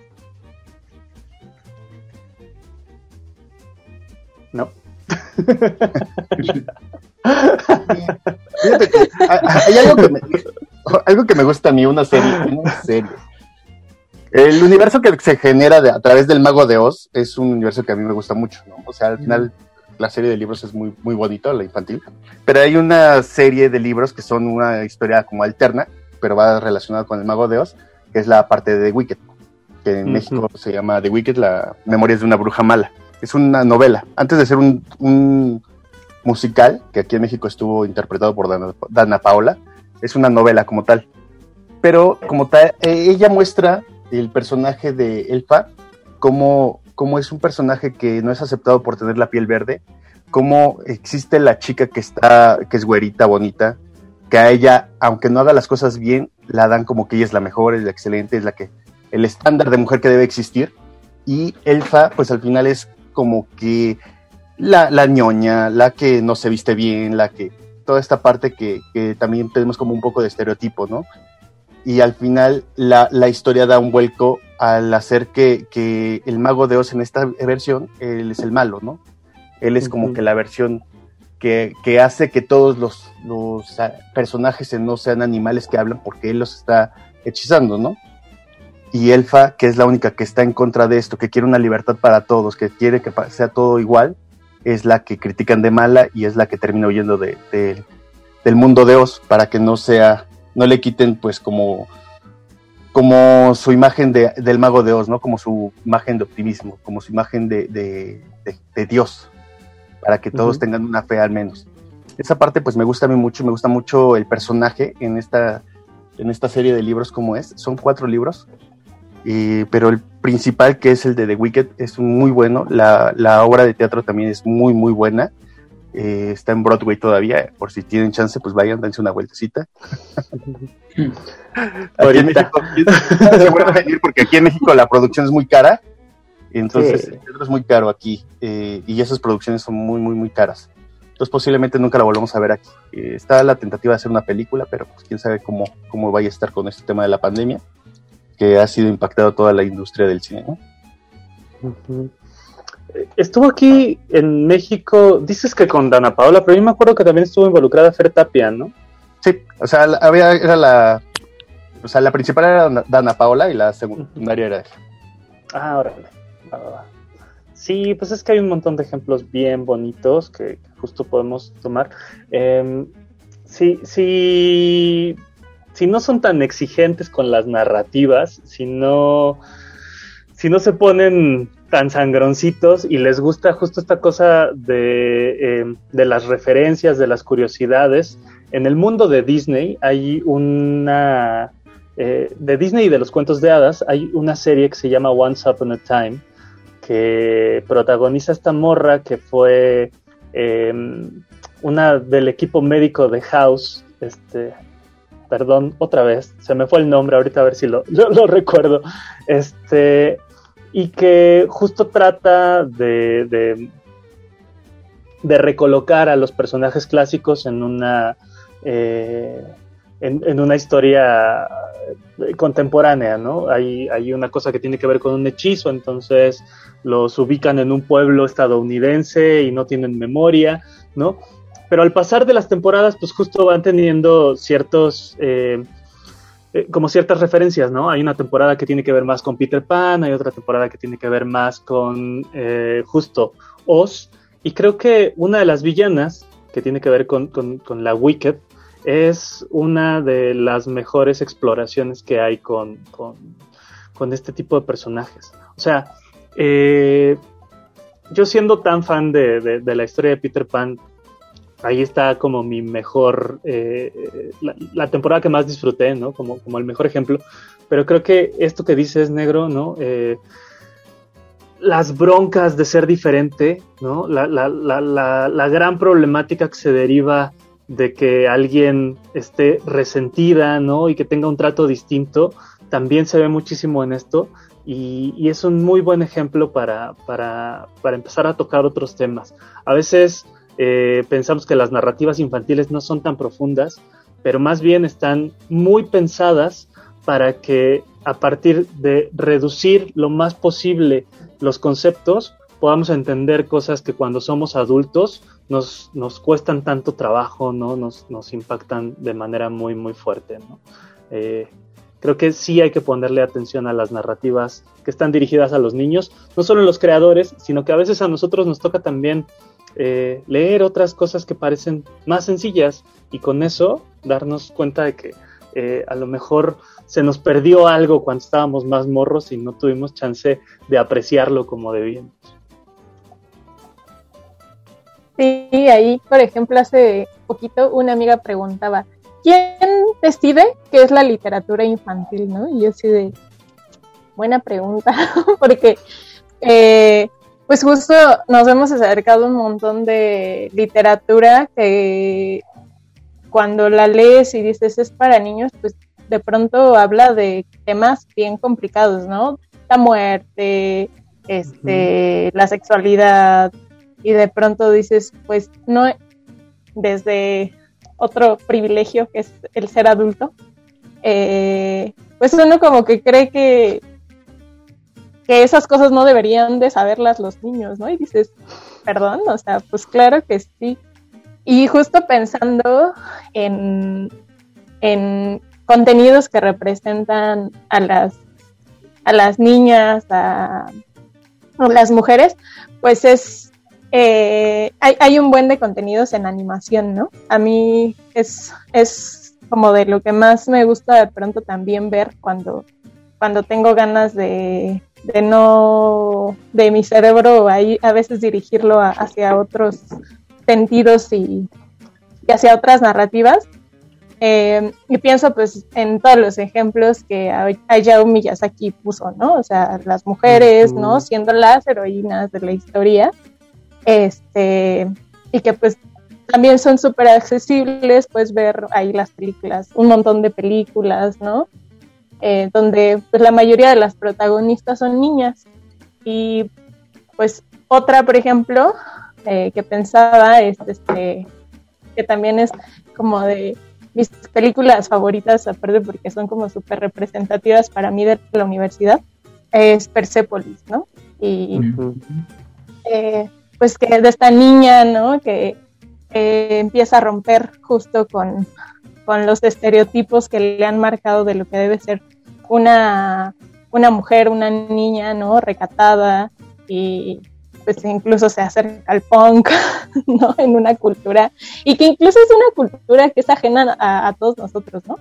Y es bien interesante ver, y también justo pensando en la literatura infantil y en la animación, pues es bien interesante ver cómo esas narrativas que de pronto uno piensa, ah, pues es que es para, para, para niñas, para niños, pues no, ¿no? O sea, de pronto te remueven un montón de emociones y justo te dejan ver otras realidades de maneras eh, más, no simples y no sencillas. Y exactamente, están pensadas con lenguajes que puedan entender entender justo las infancias y para mí en este sentido, le, le decía a esta amiga, se vuelven más bien universales, ¿no? O sea, esta literatura infantil, pues en realidad es como que cualquier persona puede acceder a, a, esta literatura, a leer los cuentos, a, a, ver las películas de animación y lo va a entender un adulto o le va a generar sentidos diferentes a una persona adulta y le va a generar seguramente muchas preguntas también tanto al adulto como a, a las infancias, ¿no? Sí, porque a mí me parece que, así como decíamos que el, rol de la mujer estaba representado, pues, de una manera bien eh, reduccionista en, el cine nacional, pues también en las animaciones, ¿no? O sea, e, estas cosas de las princesas, pues estaban reducidas a que alguien tenía su pequeña travesía del héroe para casarse, ¿no? O sea, se enamoraban de un vato y entonces hacían eh, dos, tres machincuepas para, pues, para casarse con un príncipe y luego, pues entonces era el, eh, vivieron felices para siempre. Pero entonces, ¿qué pasaba con los, con los roles, ¿no? Con, con, con las influencias que debían tener las niñas pequeñas, ¿no? Eh, para, para convertirse en, en mujeres empoderadas, para para tener ejemplos de vida que, pudieran mostrar que eran personas que no necesitaban de un vato para ser felices, ¿no? Que no necesitaban del matrimonio para ser felices, que no necesitaban justo convertirse en una familia por, por necesidad y por presión, ¿no? Eh, a mí, por ejemplo, ahora se me viene a la memoria, ahora que estás platicando sobre las animaciones, hay una muy bonita en, en Netflix que se llama Hilda y que es una animación eh, británica con coproducción eh, canadiense de una morrita que vive en un mundo, eh, en una ciudad que está como fortificada porque alrededor hay seres fantásticos. Y la manera en la que la morrita es representada, ¿no? Todo el tiempo tratando de, de romper esquemas que están tan arraigados en, en, una ciudad amurallada, ¿no? Que es la representación del el conservadurismo, ¿no? Del dogmatismo, eh, a través de, de las épicas, ¿no? Me parece que, que, que, también es un, es un gran ejemplo para ponerles a las morras y para que se inspiren, para, para querer ser distintas al, al, rol que está impuesto cuando, cuando tenemos este, esta, esta cosa tan dicotómica, ¿no? Tan, tan maniqueísta como eh, hombres y mujeres, eh, y, y, esos son los únicos dos caminos que puedes elegir. No, pues a mí me encantaría que si yo tuviera morras, ¿no? Que si yo tuviera una hija, quisiera ser Jedi, ¿no? O que quisiera ser, este, no sé, justo como esta morra, Hilda, o que quisiera ser una bruja, o que quisiera tener participaciones diferentes a solamente eh, aspirar a un microornito, y no porque esté mal, ¿no? Está bonito que tengan un microornito, pero al mismo tiempo deben tener otras influencias para, para ser felices, para ser plenas y para que tengan eh, pues una vida mucho más linda que la que han tenido las mujeres por generaciones y generaciones, ¿no? Sí, y es que, bueno, ahí quiero retomar esto de con lo que iniciamos de las nuevas narrativas o las narrativas que hablan, que pueden pensarse como feministas. Y es justo, no es necesario que estemos hablando eh, de las violencias, ¿no? O sea, que, que, vivimos, sino también esto, ¿no? El pensar que, que no somos víctimas, ¿no? O sea, que, que nos han hecho víctimas, ¿no? De muchas uh -huh. situaciones pero que justo, ¿no? Las niñas, o incluso pienso yo, ¿no? O sea, mi generación también ya empezó a tener eh, acceso a otros contenidos, a leer otro tipo de cosas. Eh, a mí, por ejemplo, mi mamá sí me llevaba así como de, ¿no? O sea, yo cuando pedí un nenuco me decían, no, no te voy a comprar un nenuco, ¿no? Me compraba otro tipo de, de juguetes. También es eso, ¿no? O sea, llegar a, a, a, a la igualdad, este, o lo que estamos visibilizando es pues, queremos tener acceso a lo que los hombres pues, han tenido durante muchos años, que es jugar, que es este, participar en los deportes, eh, querer ser políticas, este, uh -huh. ¿no? Y las representaciones, esas narrativas de las que eh, hablamos en los contenidos o en los productos culturales, eh, pues por eso son importantes, ¿no? Porque las niñas, o sea, a mí me encanta que ahora tú platicas con una morrita de 16 y es como de, güey, yo a esa edad me estaba, eso, ocultando, estaba ocultando una toalla femenina, ¿no? O, o este, o estaba pensando en lo que aquel güey ya divulgó de mí, ¿no? Y estas morras ya vienen con otra, con otra mente, ¿no? Y las niñas que, que también accedan a estas otras historias y que vean que pues justo no son poderosas que son este, heroínas que son eh, representadas de otras maneras que solo como ni como víctimas ni como este, salvadas por, por algún príncipe pues desde ahí va no la, la relevancia de que también la cultura cambie. Sí sí es cierto. Ya vieron que por ejemplo eh, habrá una serie live action sobre las chicas superpoderosas. ¿no? Sí, sí, por ahí salió la nota en la semana. Y, y que el, el, el, plot, o sea, el meollo del asunto es representar a estas morras ya en una edad adulta con los conflictos de haber perdido la infancia por ser unas superheroínas, ¿no? Eh, creo que es bien interesante que se exploren ese tipo de, de, de narrativas, porque eh, estaba muy reducido el campo de acción de una mujer cuando, cuando representaba a otros personajes, ¿no? Eh, cuando, cuando se llamaba a las mujeres al teatro o al cine o a la televisión, pues estaba el papel de madre y de hija, ¿no? de novia, de, de, no sé, de María Mercedes, de María la del barrio. Eh, hay una diversidad ahora de, narrativas que creo que responde a que las mujeres estén escribiendo estas historias también, que estén incidiendo en las historias, en las narrativas, pues porque como lo decíamos, eran los vatos los que escribían. Eh, por más subversiva que haya sido Mafalda, ahorita se me viene a la, a la, memoria, hay, un, hay una tira que a mí siempre me causó mucho conflicto y era, Mafalda pensaba por qué las mujeres no podían ser presidentas de la Argentina. Y entonces en esta imaginación veía a la presidenta leyendo unos papeles clasificados y luego tomando el teléfono para platicarle a alguien. Y entonces decía, ah, es por eso.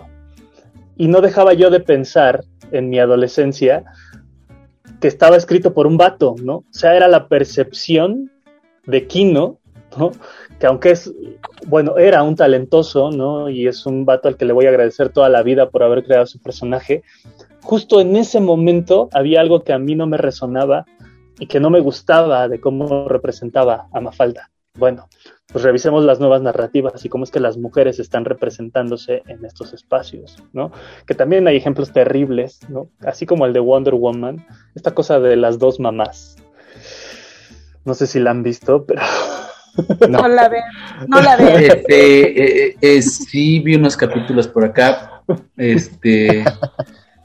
Híjole, qué mala, qué, qué mala. Es que justamente es, es, algo que te saca un buen de onda, ¿no? O sea, estamos en el 2021, ya, el año de, de la pandemia y de la pospandemia y de lo que siga de la pandemia. Y dices, todavía están haciendo estos tipos de productos. Dices, wow, ¿no? Un, un, un universo en donde pura gente blanca es exitosa, donde es evidente que el productor o el director o el que estuvo en el set dijo, una o dos morras que se besen, te voy a ver bien hot disco de la... O sea, es evidente cómo, cómo a fuerza, ahí mira, una es la exitosa, la mamá que quiere trabajar, pero pues quiere cuidar al niño, ¿no? Pero que se lo cuide la nana, porque ella está trabajando. Y la otra es la mamá feminista, entre ultra comillísimas, que no, es que hay que, hay que al niño. Y el otro niño, ¿qué sabe de chingados está?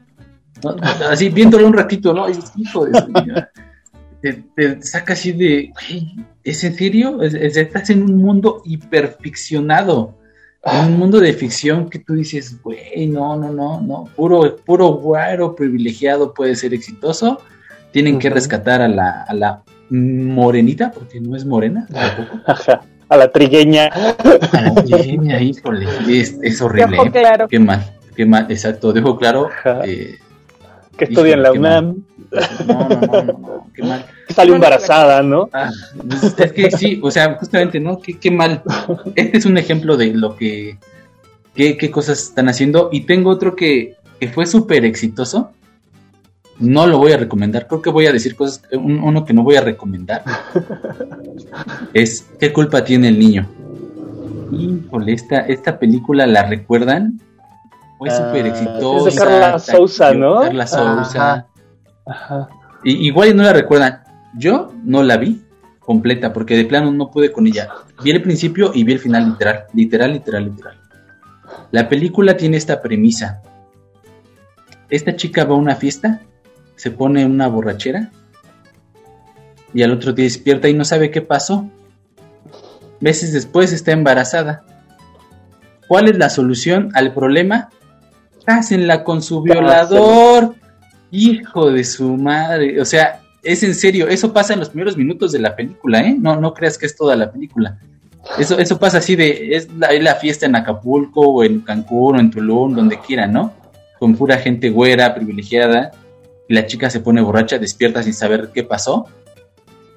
Meses después está embarazada y la solución de la familia es cásenla con el violador. Obvio no dicen violador, ¿no? Lo que dicen es que hay que buscar a quién es el padre, ¿no? Nunca dicen violador, ¿no? Pero yo, yo lo voy y digo, güey, estás casándola con tu violador.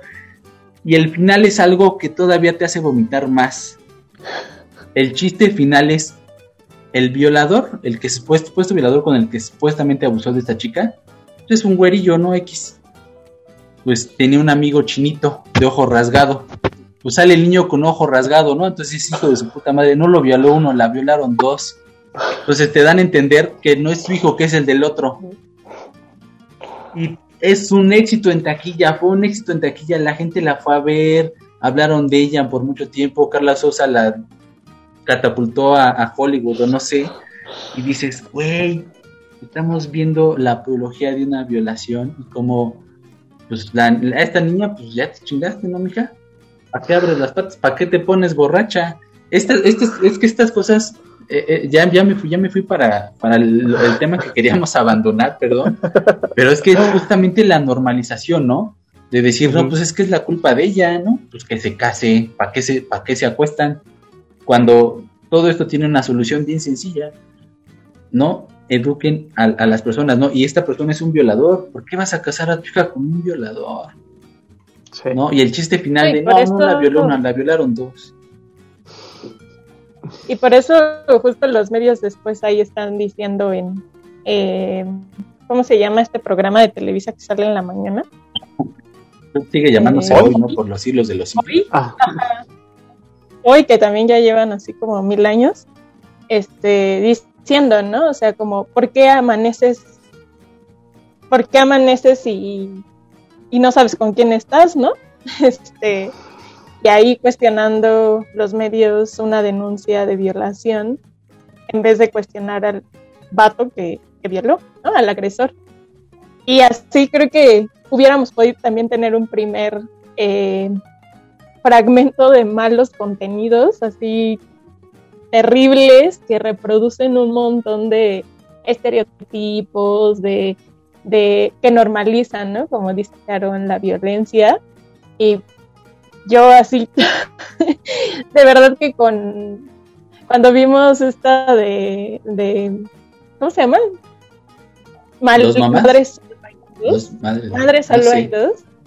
sí, ¿no? Se llama Madres solo hay dos. Ay, no, de verdad, o sea, yo decía, todo en esta serie está mal, ¿no? Desde... Y que justo eh, también en esta cosa de no romantizar, ¿no? Eh, eh, el empoderamiento de la mujer, porque hay también posiciones desde, desde el privilegio, ¿no? Eh, que, que, por una parte justo, ¿no? Muestran a una, a una señora empoderada que no está dispuesta a dejar su trabajo por tener un hijo y por otra parte a una morra pobre, este, eh, que estudia en una universidad pública que fue que el padre no se hace responsable, ¿no? Y así es la reproducción clasista total. Y me parece que es escrita por una mujer, que es, creo, o creo que es la, la productora, es este, sí, ¿no? La esposa de, de Fernando Sariñana.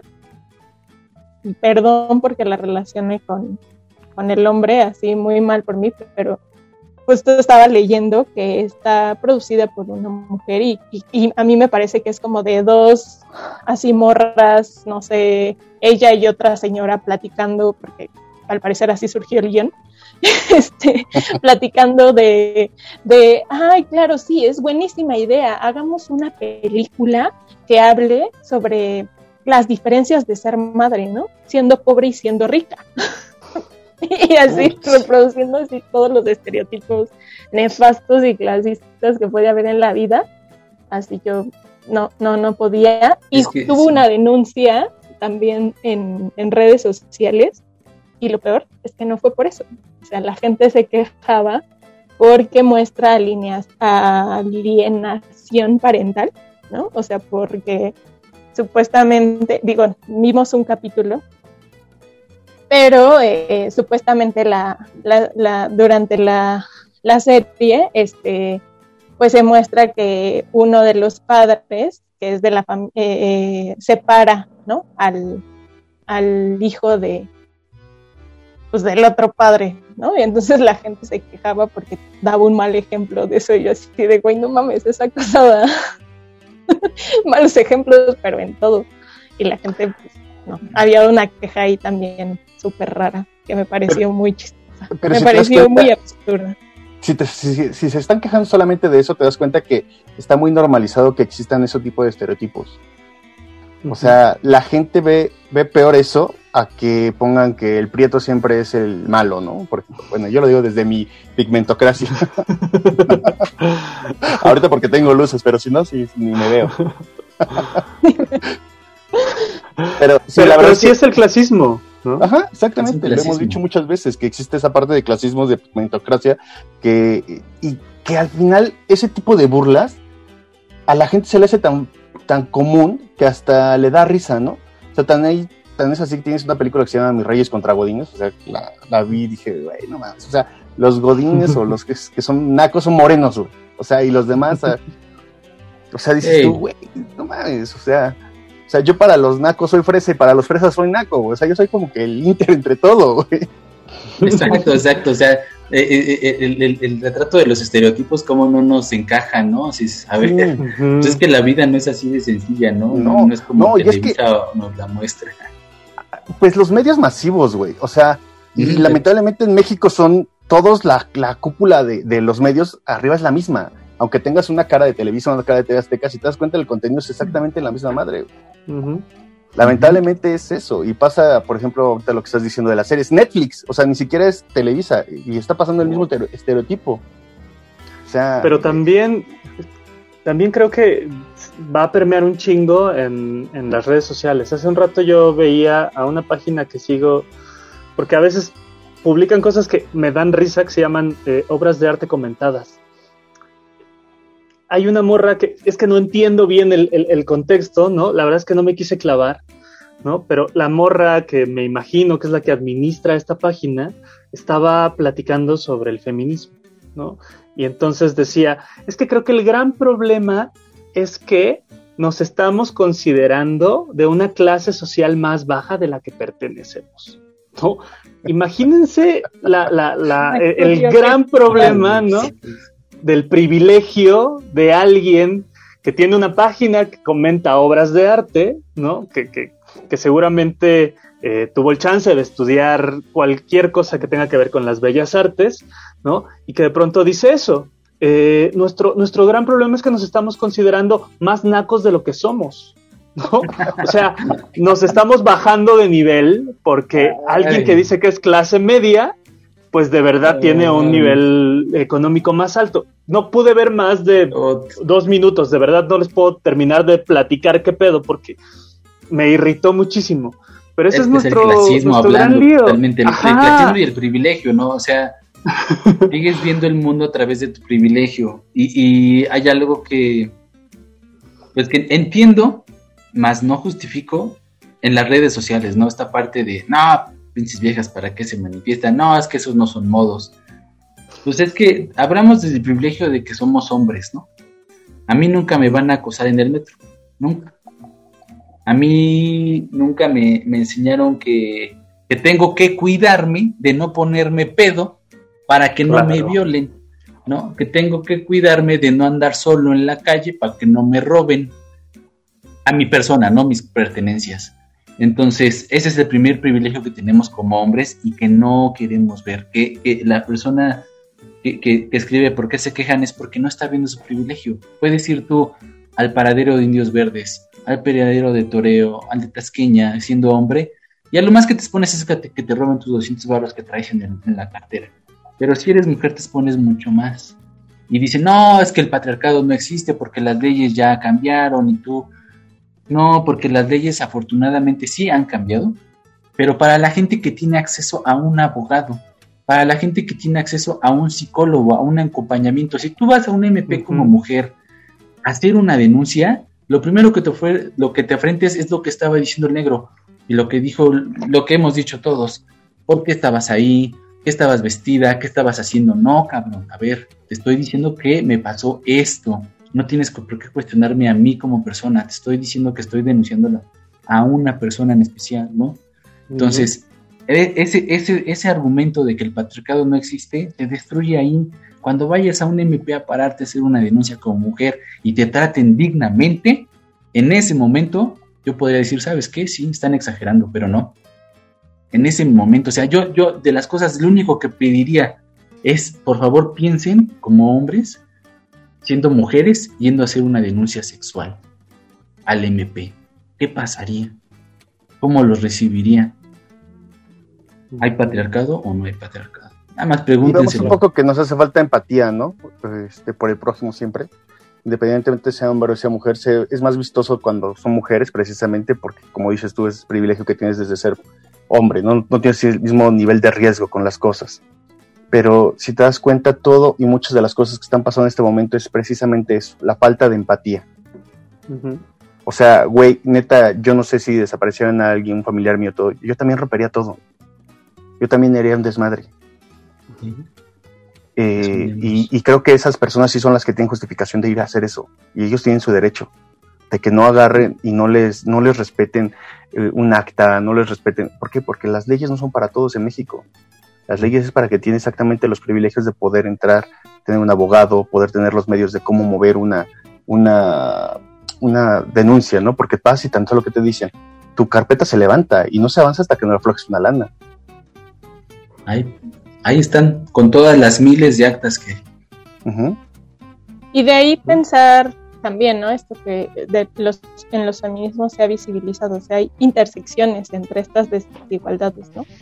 O sea, no es el ser mujer y aparte justo ser morena, el ser mujer y ser indígena, ¿no? O sea, si ya atravesamos ciertas violencias eh, como mujeres, hay mujeres que tienen más privilegios que otras y que eso, ¿no? Pueden de repente escribir, ¿no? Desde su computadora y decir, es que eso no deberían de hacerlo, ¿no? Es que eso ya es salvajismo, es que eso es de... Bueno, pues sigue tú escribiendo desde tu computadora, desde tu lab, este, pues de pronto también a decirnos cómo deberíamos de hacer nuestra manifestación, cuando justo, ¿no? A veces también de pronto pueden tener más posibilidad de, pagar un abogado, ¿no? O de hacer una denuncia. Y aún así, ¿no? O sea, hay mujeres que, aunque tienen ciertos privilegios, tampoco son, pienso en la, en la chica youtuber, ¿no? Que exactamente. una violencia. Y están estas dos caras, ¿no? La youtuber que agredió a una chica, ¿no? Justo, es de la que me acuerdo su nombre. Y de la otra morra que denunció una violación. Y están esas dos y aunque tienen ciertos privilegios, pues a una no le creyeron que eh, fue violada y a la otra eh, pues le han justificado, ¿no? Que haya sacado, bueno, que haya guardado videos sobre la sexualidad de una menor de edad. Entonces, pues sí, hay un montón ahí de matices también y de cruces que habría que tomar en cuenta, pero justo si no somos empáticas, empáticos, pues está complicado. Bueno, pues lo que creo es que este tema va a dar para un montón sea, esto nomás fue una probadita y la verdad es que ya nos aventamos muchísimo tiempo hablando al respecto.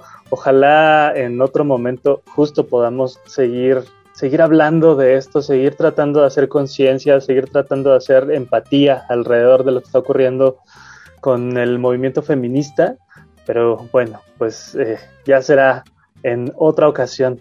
Ahorita pues nomás nos queda agradecerle un montón a la show que nos haya aguantado siendo tres vatos que poco saben de lo que está ocurriendo con las morras, que están aprendiendo y que están comenzando a deconstruirse de a poquito, ¿no? Este, pero, pero de verdad, show, que, chido que nos hayas acompañado, que no seas solamente la que nos echa la mano con, los títulos de los, de los programas, sino que eh, hayas eh, aceptado la invitación y que hayas querido venir a platicar con nosotros. Eh, ¿Cómo te sentiste? ¿Qué se siente decir, sus programas están bien largos y que ahora que estás cotorreando con nosotros, este, ya, viste por qué se nos va la lengua? Pues miren, tengo que contarles que eh, antes eh, que nada soy comunicóloga, entonces yo todo el tiempo estoy diciendo, güey, no, los contenidos tienen que ser cortos, ¿no? O sea, la gente, como de, bueno, definitivamente cuando una conversación eh, es eh, pues así de profunda y agradable también y hay diálogo, pues eso, ¿no? Se te va, se te va el tiempo y pues muchas gracias por invitarme, ojalá que no sea la última vez. Yo siempre veo que se avientan así sus programas súper largos y ahora entiendo, ¿no? Está muy sabrosa la conversación y y este, y pues qué chido, ¿no? También que haya estas reflexiones, o sea, de pronto como que también entre las morras, evidentemente hay como cierta resistencia por estar explicando estos temas, porque los hemos hablado, ¿no? Muchas veces, y muchas veces recibimos así de, no, pero es que ustedes también, no, pero es que, ¿no? Y entonces es como que llega un punto en que de ya, ¿no? O sea, estoy cansada de intentar de explicar, entre, de decirte las cifras, de decirte bla, ahí está la información, ¿no? y, está muy chido que, que haya vatos, yo estoy también muy consciente de eso, que hay, que hay hombres que están, pues justo, ¿no? Intentando entender, ¿no? Porque al final, aunque las violencias no te atraviesen, porque en el cuerpo es donde se siente, en la experiencia es donde una vive las violencias y, es difícil entenderlas cuando no las vives, pues eh, hay un intento, ¿no? Y, yo les agradezco también un montón por, por haberme invitado.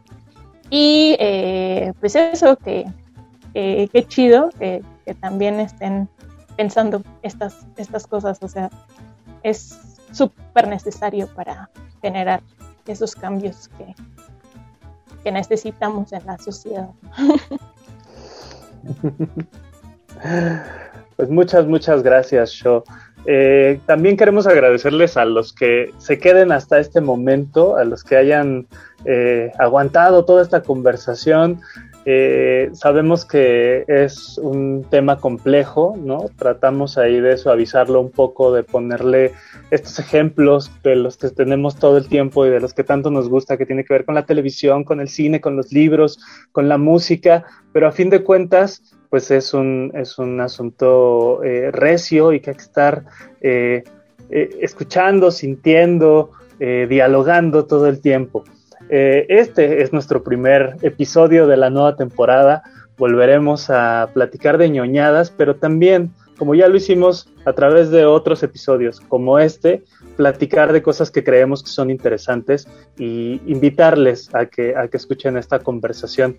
Carnales, si quieren eh, seguir nuestras, eh, nuestras transmisiones, si quieren seguir eh, estos programas, ¿cómo le pueden hacer? Platíquenle a la bandita. Muy bien, canales, pues ya estamos publicando el video en YouTube, aquí en el canal de Vent. Entonces ahí pueden darle like, suscribirse y dejarnos comentarios. Ya saben, aquí arroba a su, amigo Taco de Pastor, Aarón, y una última reflexión. El día en el que se construyan puentes en lugar de muros, dejaremos de ver violencia. Y una última recomendación. Si sigues pensando que es una exageración las manifestaciones feministas, por favor ve Las tres muertes de Maris, Maricel Escobedo en Netflix y cuando gustes aquí hasta te paso mi teléfono por si quieres platicar acerca del tema. Escribe en los comentarios. Te invitamos, te invitamos a una platicadita. Negro. Pues bueno, eh, los programas los pueden seguir también de igual forma en Spotify y no sé qué otra plataforma estamos subiendo adicional. Eh, a mí me encuentran en Twitter como arroba vent-hdz. Y no sé qué más, amigos. Yo estoy en Twitter como arroba artsuga. Eh, tenemos una paginita de Facebook en la que justo posteamos los, los programas. Eh, cuando se...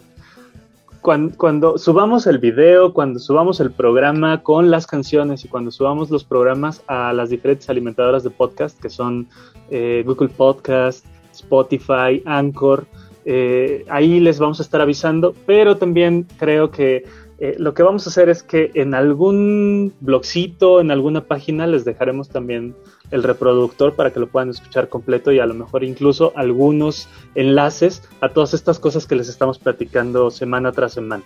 Así que vamos mejorando, recomiéndennos con sus amigos, denle ahí a la suscripción. Ahora sí creo que es buen momento ya que estamos enrachados y que ya tenemos una plática mucho más amena eh, es buen momento de que vayamos haciendo crecer esta comunidad.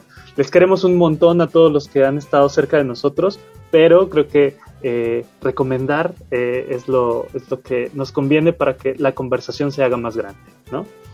Sí. Bueno, pues muchísimas gracias a todos. Esto se llama Los Rudos, señor Zenonda, y nos vemos. los dejamos con una rolita que escogió el negro que es de las chamanas, ¿no? ¿Y cuál es negro? Es de, chamanas, es Dulce Mal. Eh, rápido, esta, este grupo es un grupo que se viene del Paso, Texas y Ciudad Juárez, por eso interviene el nombre de T de Estados Unidos y chamanas de México. Y yo llegué a los chamanes precisamente por una canción que me recordó mucho a mis papás, ¿no? Que se llama Te juro que te amo de los terrícolas, y un cover ellos. Entonces, eh, una cosa me llevó a la otra y Dulce Mal me gustó mucho. Pues los dejamos con esta rolota que escogió el negro. Eh, nos vemos en el próximo episodio. Muchas, muchas gracias. Cuídense.